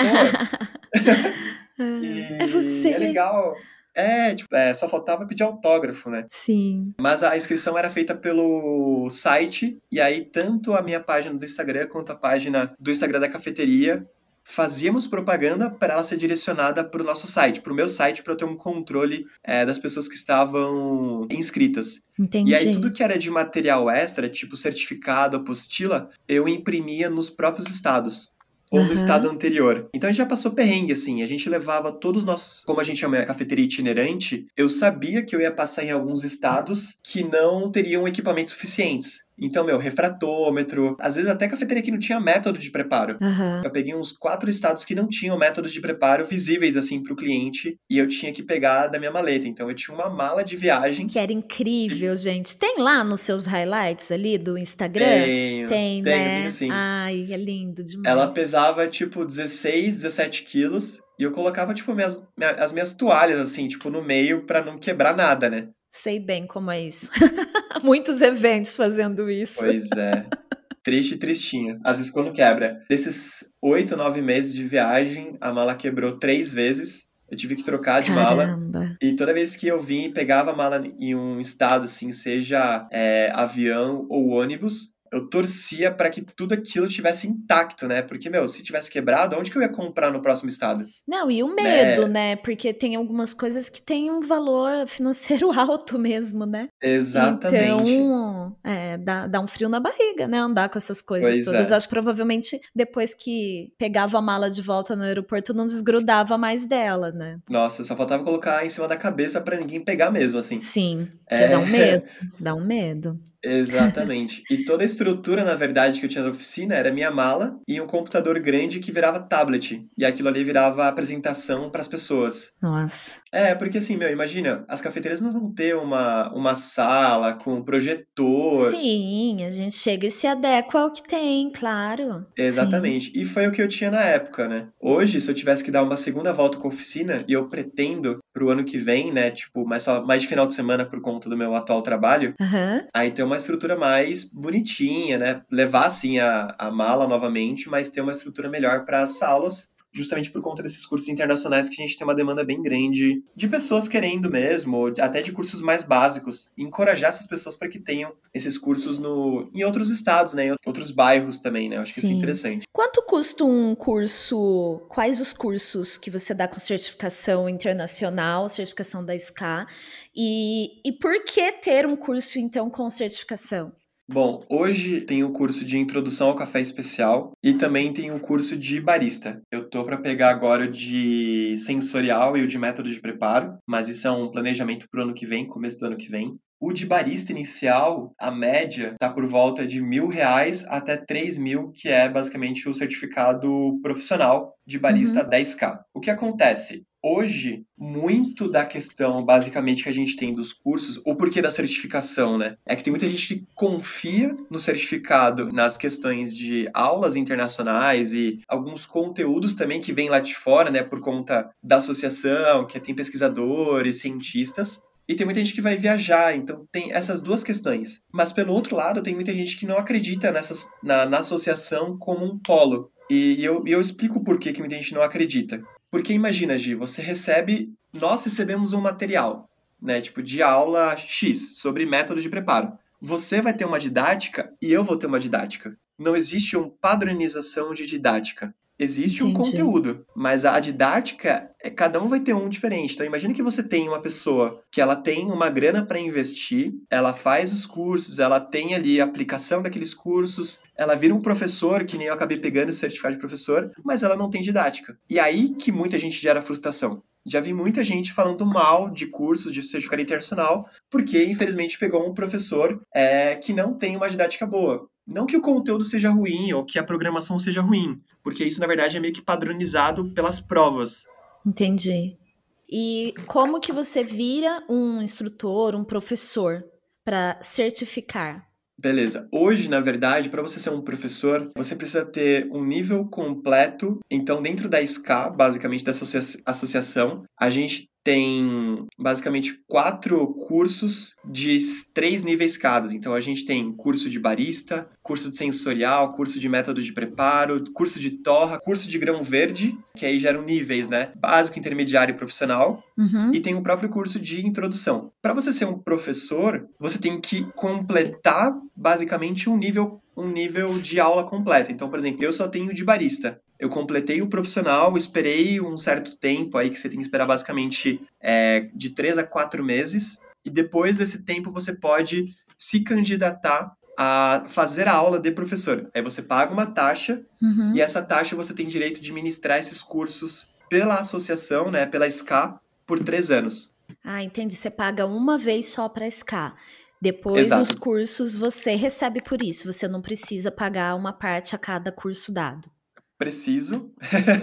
Quanto por cento? Eles estimulam aí basicamente 15 a 20%. Eles dão uma sugestão de valor para você. E por isso que hoje esses cursos são mais caros, porque você precisa pagar uma associação internacional, voo uhum. dólar barra euro. Uhum. É, e vendo pelo lado brasileiro, brasileiro né, que não desiste nunca, tá bem mais caro essa questão do, desses valores. E aí, por isso que muita gente cobra mais caro ainda a certificação, porque você precisa pagar essa mini, mini taxa para a associação para certificar. Porque assim, eu como professor te dou um curso de barista, G. E aí, você completando esse curso, eu tenho que pagar a associação, ela te manda a prova para você fazer a prova, e eu como professor, eu preciso dar o feedback de como você foi na aula. Ah, então imagina, se você faz o básico comigo e o intermediário com o Joãozinho da vida, o Joãozinho precisa saber como que você foi na primeira aula. Uhum. Entendeu? E aí a gente tem uma continuidade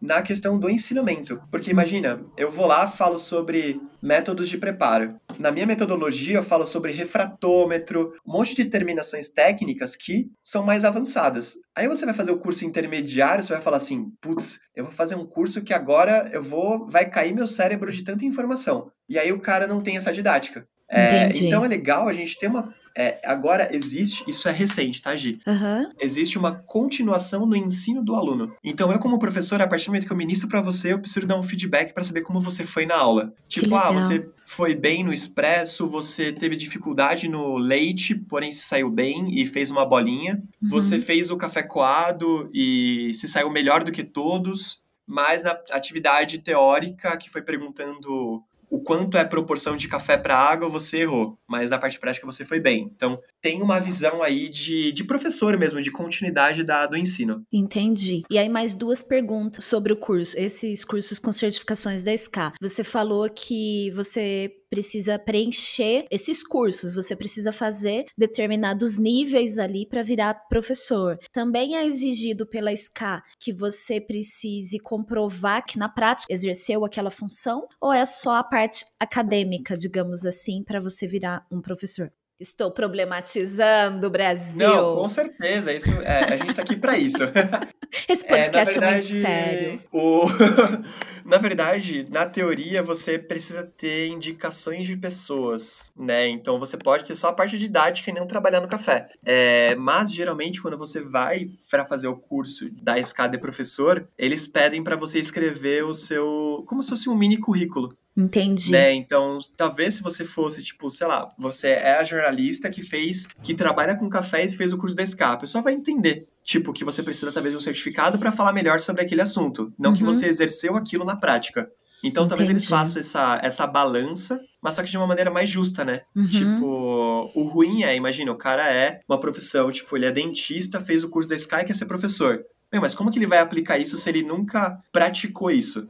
É, é a mesma coisa do cara ser, ele querer ser um barista profissional, e aí é um assunto, tipo, sério também. É o cara querer ser um barista profissional, sendo que ele tá na operação dois meses. ele não lavou pia direito para isso, ele não passou os perrengues da vida, ele não passou nervoso com o cliente pedindo para trocar a xícara dele porque tava frio o café com leite. Sabe? tipo, eu acho que precisa ter esses perrengues chiques de barista para você realmente aprender mais a profissão, você ser um profissional melhor, entender mais o, a outra pessoa e você uhum. poder evoluir. Você não vai ser um médico perfeito com uma operação. Você vai ser um médico perfeito com mil operações na sua vida, né? Então eu acho que isso equivale para o café também. Quanto mais você aplica isso, quanto mais você tem no dia a dia, quanto mais você passa nervoso na operação, de correria, de, de muitas coisas, você acaba pegando essa experiência e você tem ali como aplicar para o outro. Sim, vai ganhando sagacidade e experiência para repassar isso depois, né? Para ensinar Exatamente. a partir do que pode dar errado, né?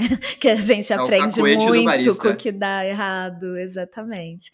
E uma última coisa, né? Só para ficar claro, porque é, muita gente pega no, no, no meio aí das temporadas, essa já é a terceira temporada, já estamos na metade desta terceira, não é necessário, não é obrigatório ter certificação, certificação da SCA para trabalhar em cafeterias. Então, ou para trabalhar como barista em evento, ou seja lá onde for, né? Muitas, a maioria das cafeterias sérias que eu conheço vai querer outras recomendações. Claro que você tenha feito um curso de barista, mas também sobre tudo isso que o Renan falou, né? Se a pessoa manda bem na pia, ou se ela gosta de um atendimento, se ela é boa vendedora, se ela é metódica, porque você precisa ser para ser barista, você tem que gostar de processos, né? Aposto que o Renan aprendeu muito disso lá no começo da carreira dele na Starbucks, porque os processos, é, McDonald's, esses lugares todos têm processos muito bem definidos, né? Enfim, são vários outros requisitos, né, Renan? Mas é uma Exatamente. linguagem próxima e qualquer lugar do mundo que você for, aí sim você pode ter ser valorizado como barista na hora de conseguir um trabalho porque você vai ter esse certificado, porque a SCA dita regras no mundo todo. Pode ser aqui, pode ser no Japão, pode ser em Portugal. Aliás, vários ouvintes em Portugal, um beijo, galera. Rômulo, Robinho, Tiago, os baristas tudo de Portugal que ouve a gente. Então é isso, né? Mais por essa linguagem universal aí da, das coisas, né, Renan? É, Gi, e aí dois pontos também. Não é porque você tem um certificado de barista da SCA que você é um super barista. Né? Então, uhum. Então, por exemplo, eu mesmo fui fazer curso de barista depois de um ano e meio da profissão que eu estava exercendo, né? Porque eu quis aprender mais, eu quis evoluir. E fica aí, na verdade, também, pode até rufar os tambores aí, produção, que fica um desafio para as cafeterias, assim. Hoje, você, como empreendedor do café, como dono de cafeteria, qual que é o plano de carreira que você dá para o seu barista, né? Então, beleza, eu quero contratar um super barista e aí eu pago ele mal. Puta, beleza, mas ele vai ter um plano de carreira que ele tá vendo um projeto futuro para ele, de vida? Não, então, tipo, cara, vai ter aquele famoso throughput. A pessoa vai sair e vai entrar a pessoa e vai sair e vai entrar e vai ser um trabalho rotativo, que já é um trabalho, né, que muitas pessoas entram e saem de cafeterias. Mas quando você tem aí na cafeteria um plano de carreira para ela, um plano de ensinamento para ela até se incentivar né? Você consegue segurar essa pessoa por mais tempo. A, a, questão de segurar, na verdade, não é nem pela questão de você querer prender o barista, mas de você querer evoluir junto com ele. Uhum. Às vezes uhum. você que está empreendendo, você não sabe de café, mas o barista sabe. Por que você não aprende com ele? Né? Por que vocês não bolam um plano juntos que vocês também possam avançar melhor? Né? Então, você que está começando no mundo do barista, é, que está começando nesse mundo de cafés, vai ser normal você bater na porta e muitas pessoas não quererem você porque você não tem um curso, mas vai ter outras pessoas, por um outro lado, que vão te abraçar e falar: Meu, você tem vontade de aprender? Você gosta de trabalhar com o público? Então eu quero você. Se eu tivesse uma cafeteria, Gia, eu contrataria, tipo, meio a meio, sabe? Pessoas que já uhum. trabalham na área. E outras sem vícios, né?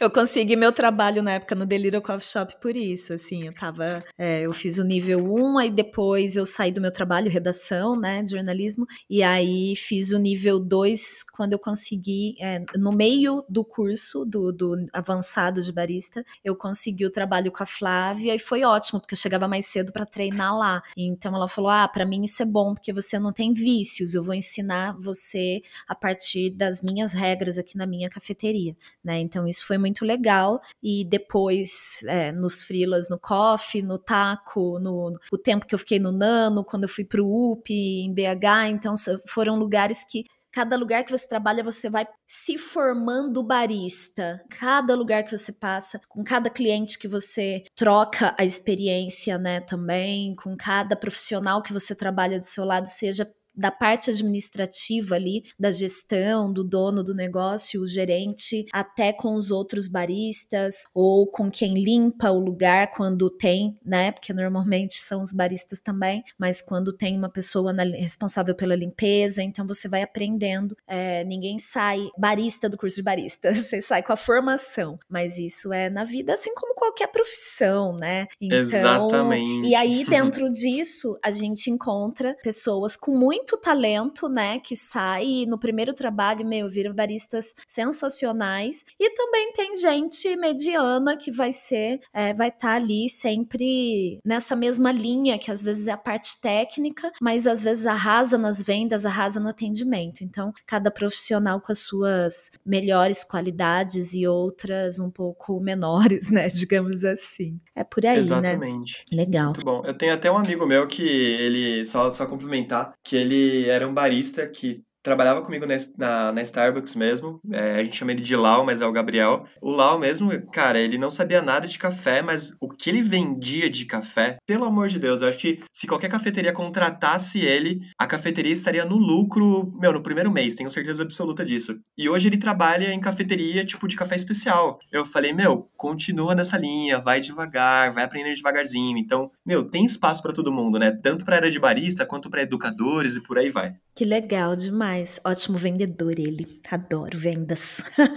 Eu vou fazer uma pergunta meio solta aqui no meio, que é mais sobre essa questão do formato, né? A gente falou de qualidade de café, de diferentes qualidades, e hoje em dia a gente tem diferentes formatos também, né? E muitas vezes nos formatos diferentes, como nas cápsulas, por exemplo, o drip coffee, sachê, café solúvel, a gente não encontra que qualidade que é aquele café algumas vezes, né? Mas tem uma pergunta aqui de uma ouvinte que ela me mandou hoje, vou até ler, a Mari Mari Ebenal Hasegawa, que nome difícil, maravilhosa. Olá, Gi, tudo bem? Comecei a escutar seu podcast porque eu amo café, mas agora que tô conhecendo o universo do café especial. Até hoje, minha paixão era o básico melita na cafeteira normal e um Nespresso às vezes. Aí meu marido me deu a máquina da Nespresso e depois de seis meses eu comecei a apurar o paladar sentir as diferenças e me interessar mais. Agora eu quero aprender tudo e seu podcast está me ajudando muito. Próximo passo, vou comprar uma prensa francesa,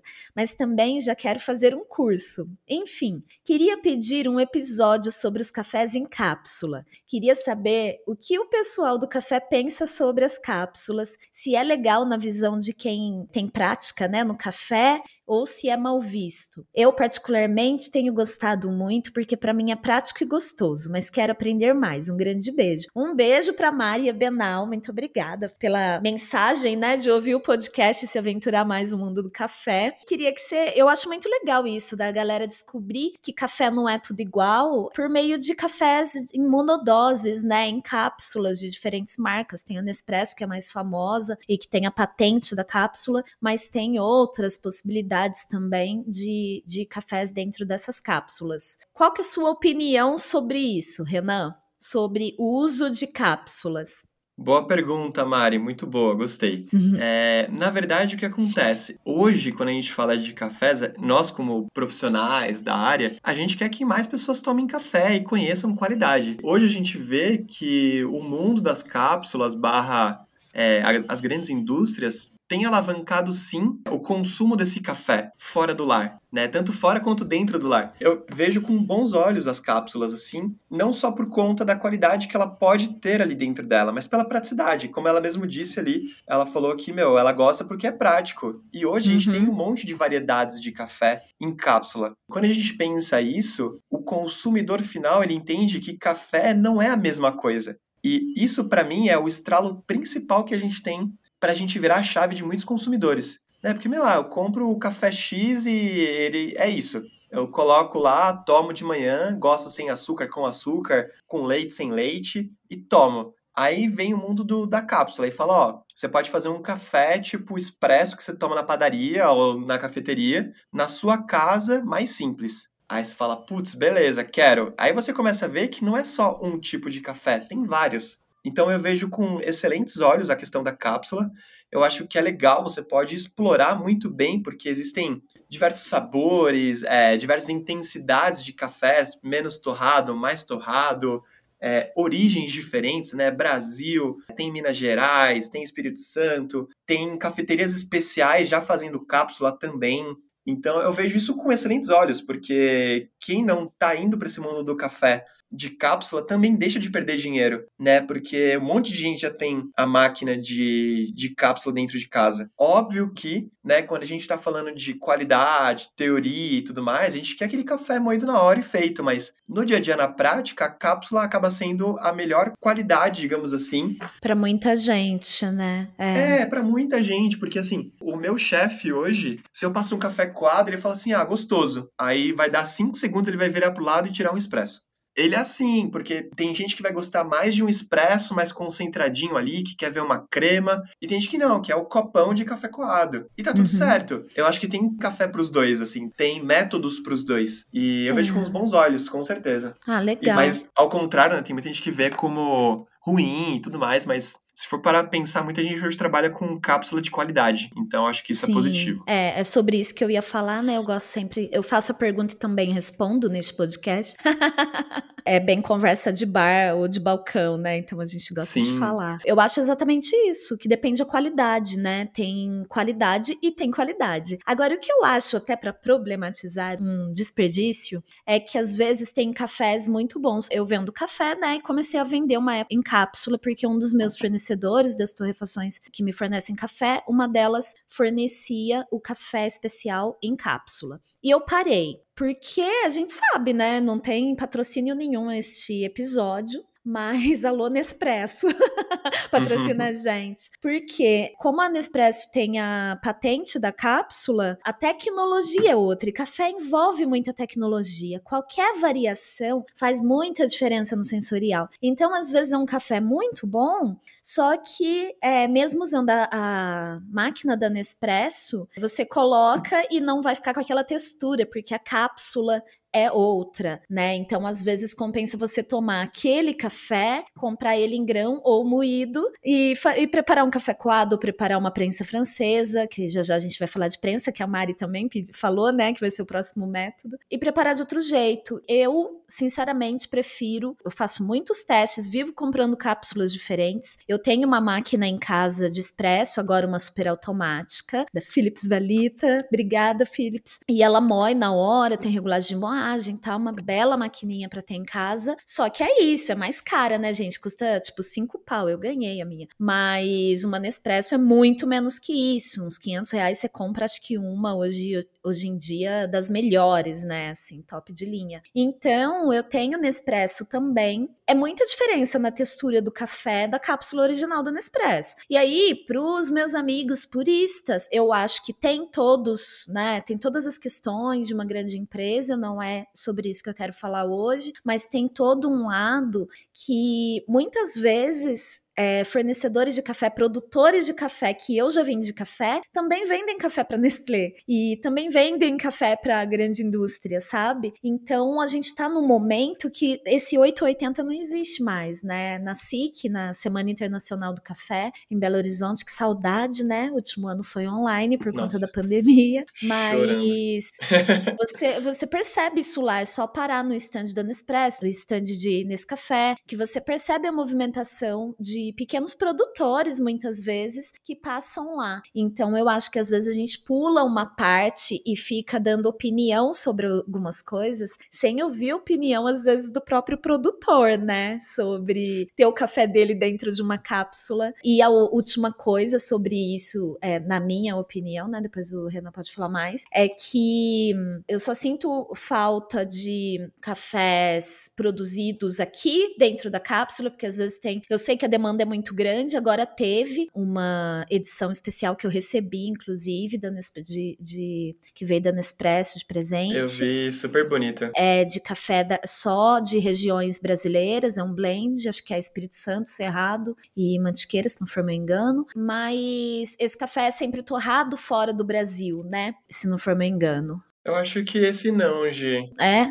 Foi torrado Eu acho aqui? que esse especificamente é porque a gente tem uma. É, o pessoal da Nespresso tem uma fábrica aqui. Legal. É, preciso falar com esse povo aí, entrevistar eles, né? Vai ser mais Justo, fácil. justíssimo. Justo, vou chamar para o meu podcast.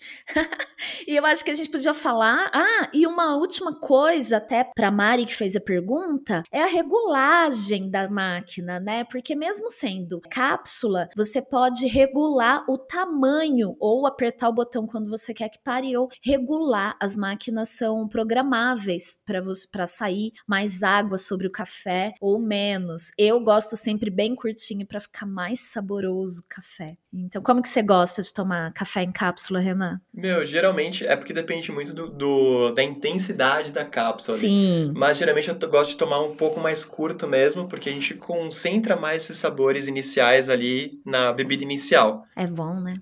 E aí, falando de proporção, uma coisa só, só um PS antes disso tudo. Tem muita gente que hoje prega a questão de café ser a xícara final, né?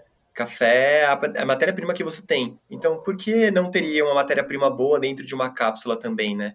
É, mas precisava de mais tecnologia na cápsula. Ah, sim, não, isso com Né? certeza, isso com certeza, mas também pode ter coisas boas dentro da cápsula. Pode. E falando sobre a questão aí de receitas e tal, geralmente eu gosto de tomar um café, aí se for relacionado à cápsula, mais curtinho mesmo, pra ter essa mais concentração de sabor ali do início do café na própria xícara. É. Geralmente expresso, Gia, eu sou muito. Gosto de tomar em 3, 4 goles, assim, nada tipo xícara cheia, que demore e tal. Eu gosto de Eu tipo, também. ter aquele, aquele sabor que fique, tipo, na sua boca gostoso por mais tempo. Sim. E o talvez máximo pra de Mari é- quantidade pra mim é um dópio restrito, assim.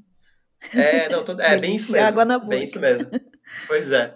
É um suquinho, né? Uhum. E pra Mari, eu acho que a questão, e pra todo mundo que tá ouvindo, eu acho que a questão de, de cápsula é entender que quanto mais você deixa passar água e quanto mais ele vai aumentando essa quantidade de ml na xícara, mais ele vai aguando a sua bebida. Então chega basicamente em uns 30 ml, ele já em aspas está ideal, e logo depois disso ele vai diluindo todo o sabor que ele tem ali inicialmente. Então, se você gosta de um café mais amargo, o interessante é você deixar cair um pouco mais de água mesmo. Mas se você quer Uhum. sentir bastante o sabor do café relacionado à doçura, ou talvez até uma acidez, dependendo da, da própria cápsula, Uhum. o interessante é parar ali é, e tirar um expresso mais curto, para você concentrar esses sabores do café no início da bebida. Ótima dica, porque muita gente acha que mais curto é mais amargo, mas não é porque cafeína e outros ácidos aí vão se diluir quando a água tá passando por aquele café. Então vai ficar mais amargo se você deixar passando mais água, né, Renan? Exatamente. É isso. E ela fala sobre prensa francesa. E é uma das perguntas que eu ia te fazer agora, principalmente por conta da pandemia, do isolamento social no mundo, muita gente pelo mundo afora tá procurando métodos de preparo que você não precise de filtro de papel, que mesmo sendo biodegradável você está gerando um lixo a mais, ou, enfim, métodos que você não precisa de filtro nenhum, nem de papel, nem de tecido. E aí eu queria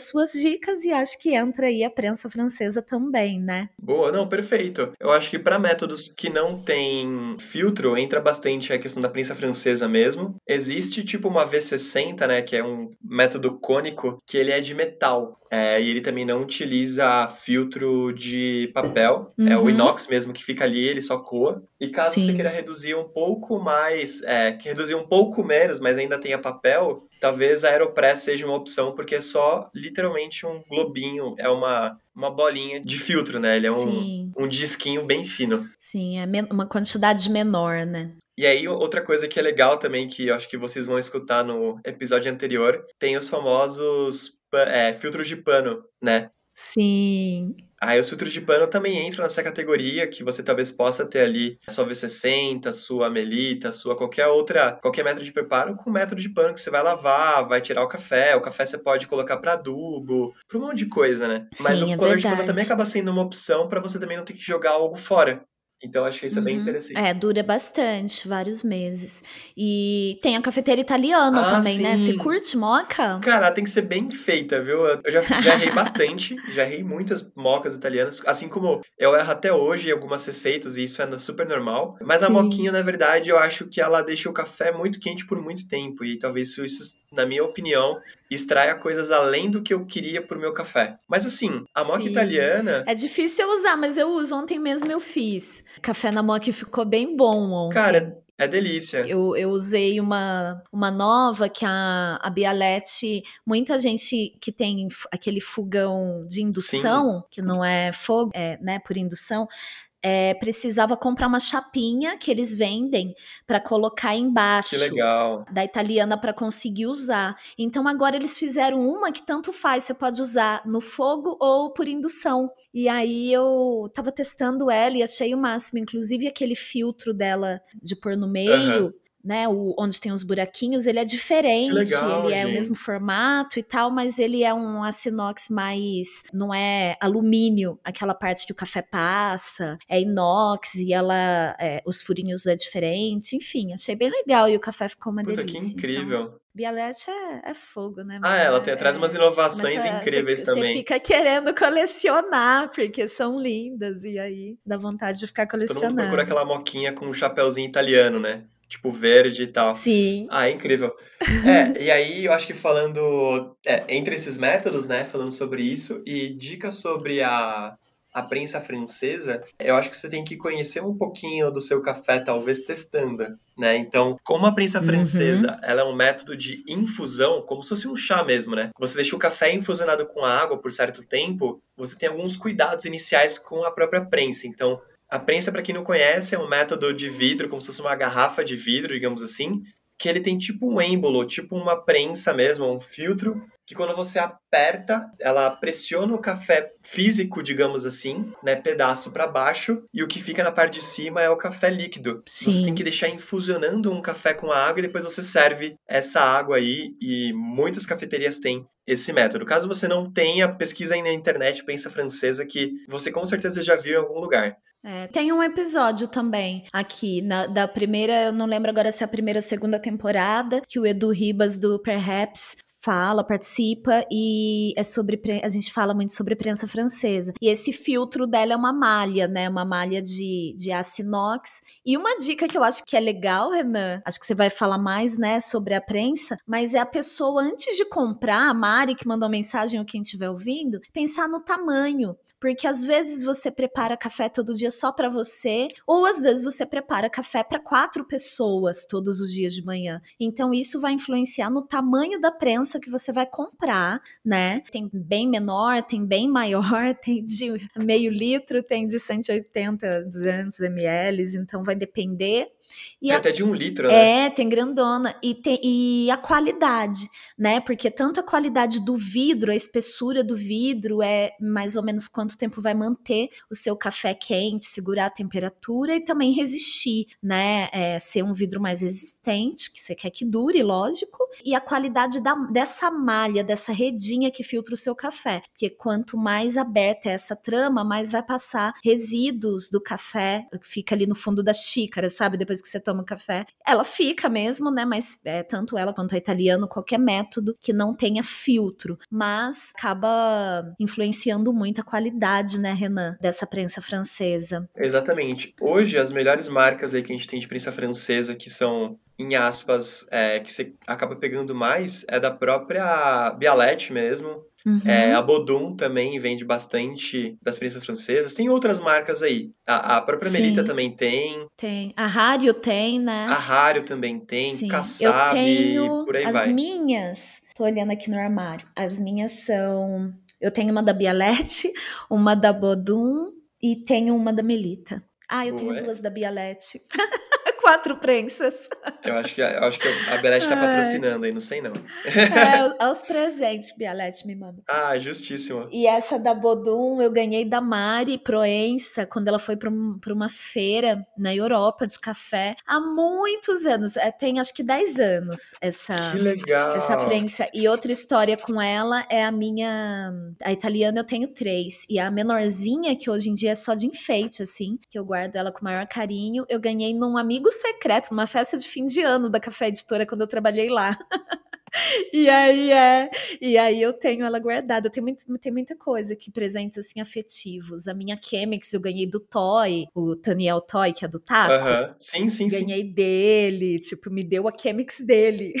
Caracas. Então, eu tenho uns São presentes. histórias, né, que a gente É. leva nesses metros, é incrível. Muita história. Vocês que estão ouvindo podem entender um pouco por que, que às vezes a gente paga tão caro num método, né? Às vezes tem todo um valor ali de alguma história, alguma coisa assim, né? Então, Nossa, com certeza. É o que mais tem, na verdade. me conta dos seus métodos, Renan. No seu dia a dia, porque sempre tem, né? Eu tenho tudo isso, mas no meu dia a dia eu faço café na, no coador Melita e no V60. Fica ali lado a lado os dois, mas é onde eu mais preparo mesmo, muitos cafés todo dia. Mas sempre tem meu método que eu amo, assim, a minha Chemex e a Gina. Ah, os dois que eu idolatro. Só falta montar um altar. É, me conta, Justo. onde você prepara café todo dia para você na sua casa e que métodos que você idolatra? Olha, hoje, no dia a dia, eu passo uma Rario V60 mesmo, que tá mais prática. Pra mim, filtro que eu posso comprar e acho barato, né? Tipo,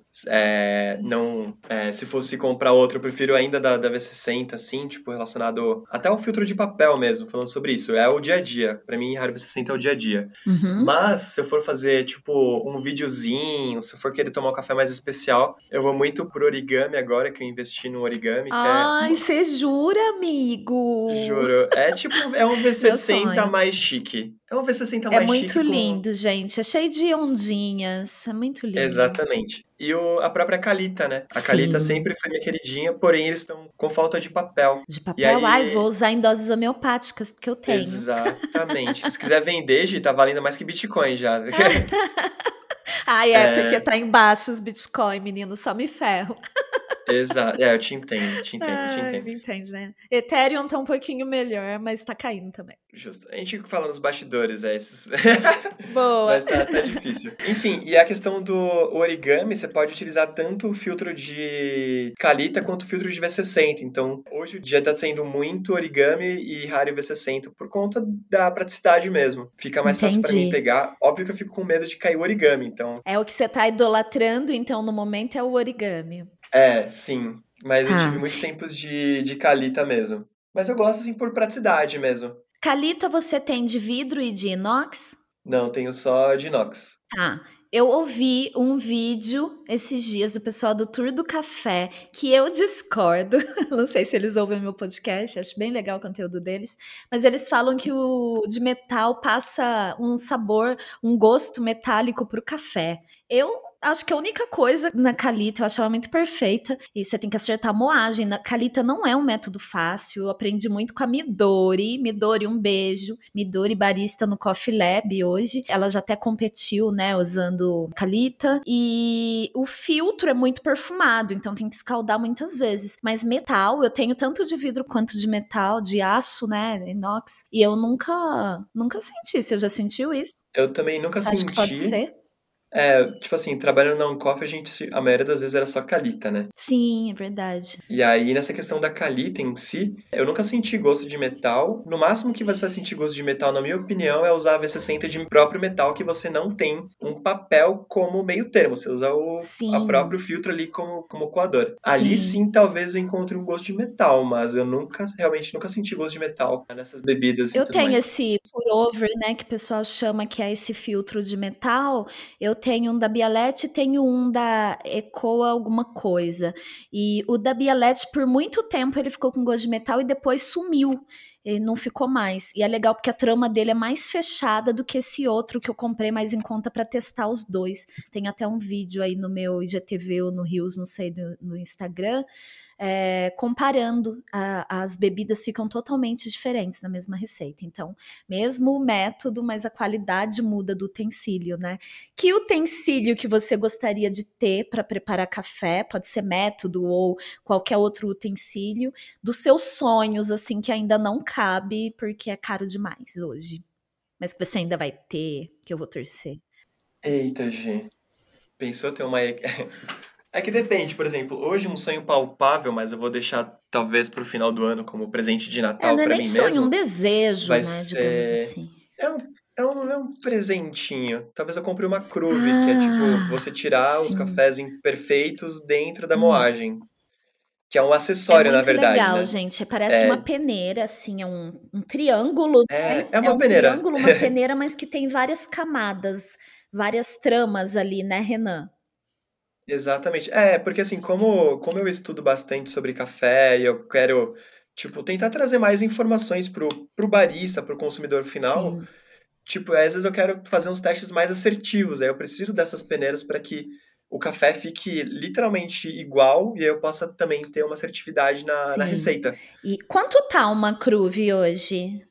Tá por volta de uns, se for contar com frete, talvez uns 1.500, Ai, uma talvez. peneirinha, gente. Eu vou ficar com é, aquela tipo do assim, suco de cruve- maracujá que eu uso pra coar o suco de maracujá. Exatamente. É, mas aí Tô a cruve eu quero Mas é o que a gente Não, é, usa mas hoje em não, dia, né? assim, Tem uma ó. peneirinha só do café. Quem não tem cão, caça É. com gato. Exatamente. Tá, tá ótimo, tá lindo. É só não usar depois É, do suco, não, tem né? uma só Tipo, do usar- café, tem uma do chá, porque eu gosto de fazer chá com as folhas soltas ali, e tem as, as que Ah, é eu uso os gostoso. sucos todos. Exatamente. Se fosse pra ter um equipamento dos sonhos, assim, era ter aquela mini linha, né? Tipo, que é uma mini máquina de expresso mini. gigantesca que vale, que vale uma casa. A da Dalla Corte, você fala? Mini? Não. Ah, então, tem a da La Corte, que é a Race, se não me engano, que também é super bonita, também não, uma, gostaria, uma não reclamaria, não. E aí tem da La Marzocco também. Que ela, é, ah, tá. É igual da, acho que a Ju, a acho que tem. A linha, né? Você fala. Isso, Linha mini. exatamente. É uma, é, exatamente, é, uma linda. ma- É muito mini linda. máquina de expresso. É muito linda. Uma pessoa no universo do café no Brasil que é a sua maior inspiração. Uma só. Desculpa, amigos do Renan, amigas, desculpa, gente. Uma pessoa. Nossa, Gi. Agora a gente dá aquele pause de 28 minutos no, no podcast Não quero nem saber, é agora que é papo reto. Olha, hoje, sendo bem sincero, uma pessoa que me inspira bastante, acho que não só pelo lado de barista, né, mas pelo lado empreendedor também, hoje é muito o Thiago, o Sabino e o Hugo. E o Hugo Silva, assim. É um só. Ah, eles. Tá, tá bom, não é? Tá valendo, porque a dupla é um só. É o Tigo. É um Isso, só. né? Boa. Bom beijo, meninos, pra vocês. Exatamente. Cara, eu, eu vejo muito assim, porque eles são pessoas que começaram, em aspas, que nem eu, passaram pela mesma empresa, né, tipo, que eu passei, já foram campeões brasileiros, hoje tem o próprio negócio, faz um super sucesso, são reconhecidos, é, levam a palavra do café adiante, né, então são pessoas que me inspiram, assim. Óbvio que tem muito mais pessoas, né, tipo, em outros, outras áreas, outros ramos, Sim, mas como a megera da Gisele pediu pra ele falar uma pessoa só e ainda aceitou ele falando o nome de duas, então, né? Desculpa aí, gente. Foi boazinha. Mas enfim, tem muitas outras, assim. Mas como barista, assim, como profissional hoje, eles que são as pessoas que mais me inspiram aí a querer estudar mais e, e ter essa ambição de um dia também ganhar um brasileiro, também, tipo, talvez ter minha própria marca futuramente, quem sabe. Sim, A ideia que eles tiveram e tudo que eles já passaram pra mim é uma inspiração. muito legal. Quem você queria preparar um café? Pode ser uma pessoa que tá viva, ou que já morreu, ou que é um personagem ou uma pessoa real. Que você gostaria de preparar aquele café perfeito e servir pra essa pessoa. Olha, isso é uma boa pergunta, hein, Gi? Gostei. Cara, eu serviria muito hoje pro Ronaro Soares. Eu acho que você já conhece, já, com certeza. Ah, Ronaro! Gil, o Rô é uma pessoa que eu tenho muito próxima e muito especial, que, meu, ele já passou muitas coisas difíceis que outras pessoas nem nunca imaginam. Hoje ele tá conquistando muitas coisas incríveis pra vida dele e nunca mais não servi um café pra ele. Eu acho que, tipo, isso foi uma coisa que me fez parar pra pensar agora. Que ele é uma, uma inspiração. Tipo assim, poucas pessoas conhecem ele, mas todo mundo que conhece se apaixona, então não tem como não, não querer passar um café pra ele. Ai, eu tô emocionada. Um beijo, Bi! Vai, quero entrevistar Ronaro na próxima temporada, hein? Na temporada... Tá famoso é, já, tá eu famoso. quero, eu quero. Ronaro, maravilhoso. Tá dando aulas pra gastronomia periférica. Tô super feliz com isso. Tá cheio dos Exatamente. projetos. Menino bom. Com Bom. certeza. Fã de Beyoncé, né? Tinha que ser gente boa. É.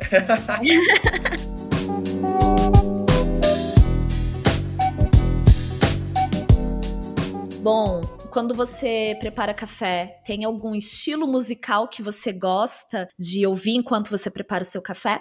Ou uma música específica, um artista para você citar?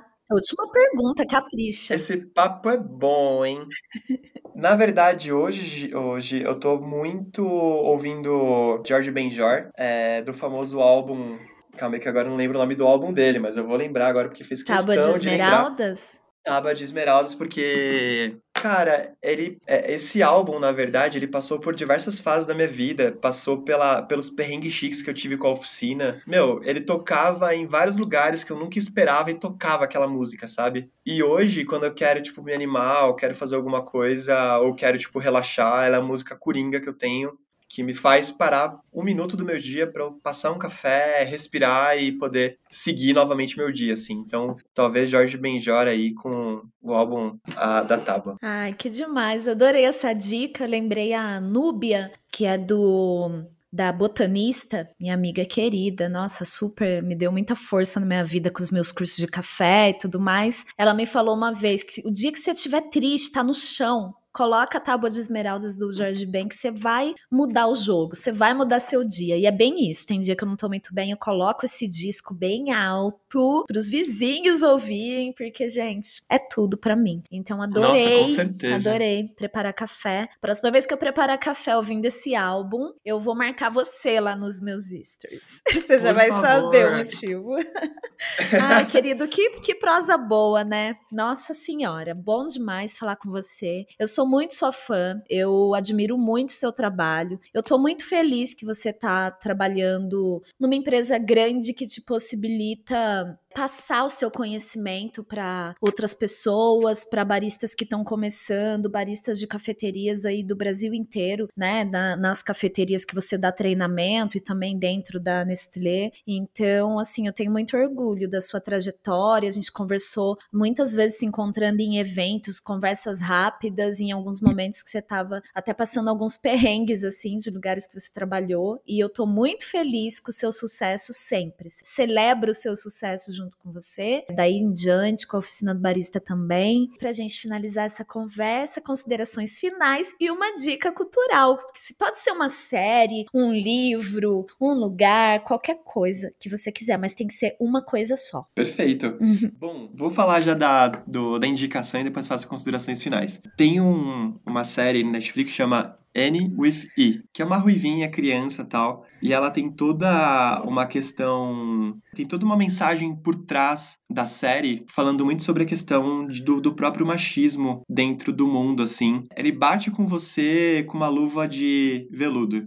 E você fala assim, não, é só uma série de criança. E quando você vê, tipo, ele passa uma mensagem gigantesca por trás e uma bandeira que a gente acaba sempre levantando, assim, a gente que eu digo, tipo, as pessoas que eu convivo, é que existe ainda muito machismo e outras coisas ruins aí no mundo do café, em outras versões também, e por questões exploratórias também, né, de não pagar baristas, de não pagar produtor. Digamos que é uma série que você para pra pensar em diversas coisas que talvez você nunca pensou, né? Então essa, essa série, na verdade, ela me fez abrir os olhos para talvez coisas que eu já fiz sem querer ou pessoas que do meu lado fazem e eu nunca levantei uma bandeira. Então, é super importante e fica a dica aí da, da série. Das considerações finais, de é uma honra de coração estar tá aqui, estar tá falando com o público, falando com você. Não só porque a gente já tinha marcado isso, mas é porque eu realmente também admiro muito seu trabalho e também quando eu vi que teve essa volta do podcast, eu fiquei muito feliz por todo o seu corre com, com a pura cafeína, pelas entregas do café. A gente sabe que hoje ser empreendedor não é algo fácil, a gente precisa se reinventar todo dia e todas as bandeiras que você levanta é super importante. Continue assim, porque você é inspiração para muita gente. Obrigado, obrigado a todos que me escutaram. Isso que eu falei, na verdade, não é nem talvez um terço do que eu sou pessoalmente. Então, se você quiser me conhecer mais a fundo, também me chama lá pra gente conversar. Se você discordou de alguma coisa comigo também, vamos trocar uma ideia, porque eu também não sei de tudo e tô aqui para aprender mais com vocês, com a Gi e que todo mundo que tá escutando. Obrigado, Gi. Foi uma honra de coração estar tá aqui com você hoje. Ai, que fofo. Sigam o Renan, gente. Tá aqui o Instagram dele, o site da Oficina do Barista e tudo mais na descrição desse episódio. Ai, que alegria, vocês me emocionam, viu? Por isso que quando eu começo eu tô sempre com frio na barriga, tá vendo? Bom, vou dar a minha dica, que é, gente, eu recebi uma caixinha linda, um caixotinho, tipo caixote de feira mesmo, essa semana, do Café Jetboca, que eles têm a cafeteria lá em BH, no Mercado Novo. Nossa, já tomei muitas lá com as minhas amigas. Saudades desse mundo. o café que eu tomei hoje do Jetboca chama Pé de Ouro que é eles colocam assim na latinha, uma latinha linda, pé de ouro, notas sensoriais de é um café bem frutadinho, mas eu senti muito um abacaxi em calda com mel, assim, bem, sabe, intenso. Eles falam pepitas escolhidas a dedo das plantas mais preciosas. É uma lata muito legal. E eu vou deixar o Instagram deles aqui, Café Jetiboca. Quem tá torrando café lá, Michele Tamerão, minha amiga querida, mega experiente em torra de café. E nossa, que torra perfeita. A hora que eu abri a latinha me deu uma emoção. Ainda tem mais duas latas de cafés deles diferentes para provar e vocês vão poder conferir num post lá quando esse episódio for ao ar, já vai ter um post lá no meu feed falando sobre esses cafezões que eu ganhei. Sigam aí o Jetiboca. E se forem a BH, visitem com todo cuidado, máscara, álcool gel, o Mercado das Borboletas, Mercado Novo. Renan, muito obrigada, querido. A gente Eu fica por aqui. Tem muita gente mandando comentários, agradecendo pelo retorno do podcast. Gente que ouviu aí o episódio sobre raça, o episódio com o Edu, o episódio com o Mohamed, com a Giovana, todos os episódios que vieram antes desse. E é isso, estamos na metade da temporada. Se você quiser mandar um recadinho para eu ler aqui, ó, corre, manda logo, senão não dá tempo, hein? um beijo, gente. Até a próxima. Um beijo, Renan. Obrigada, viu, querido? Até mais. Obrigado, gente.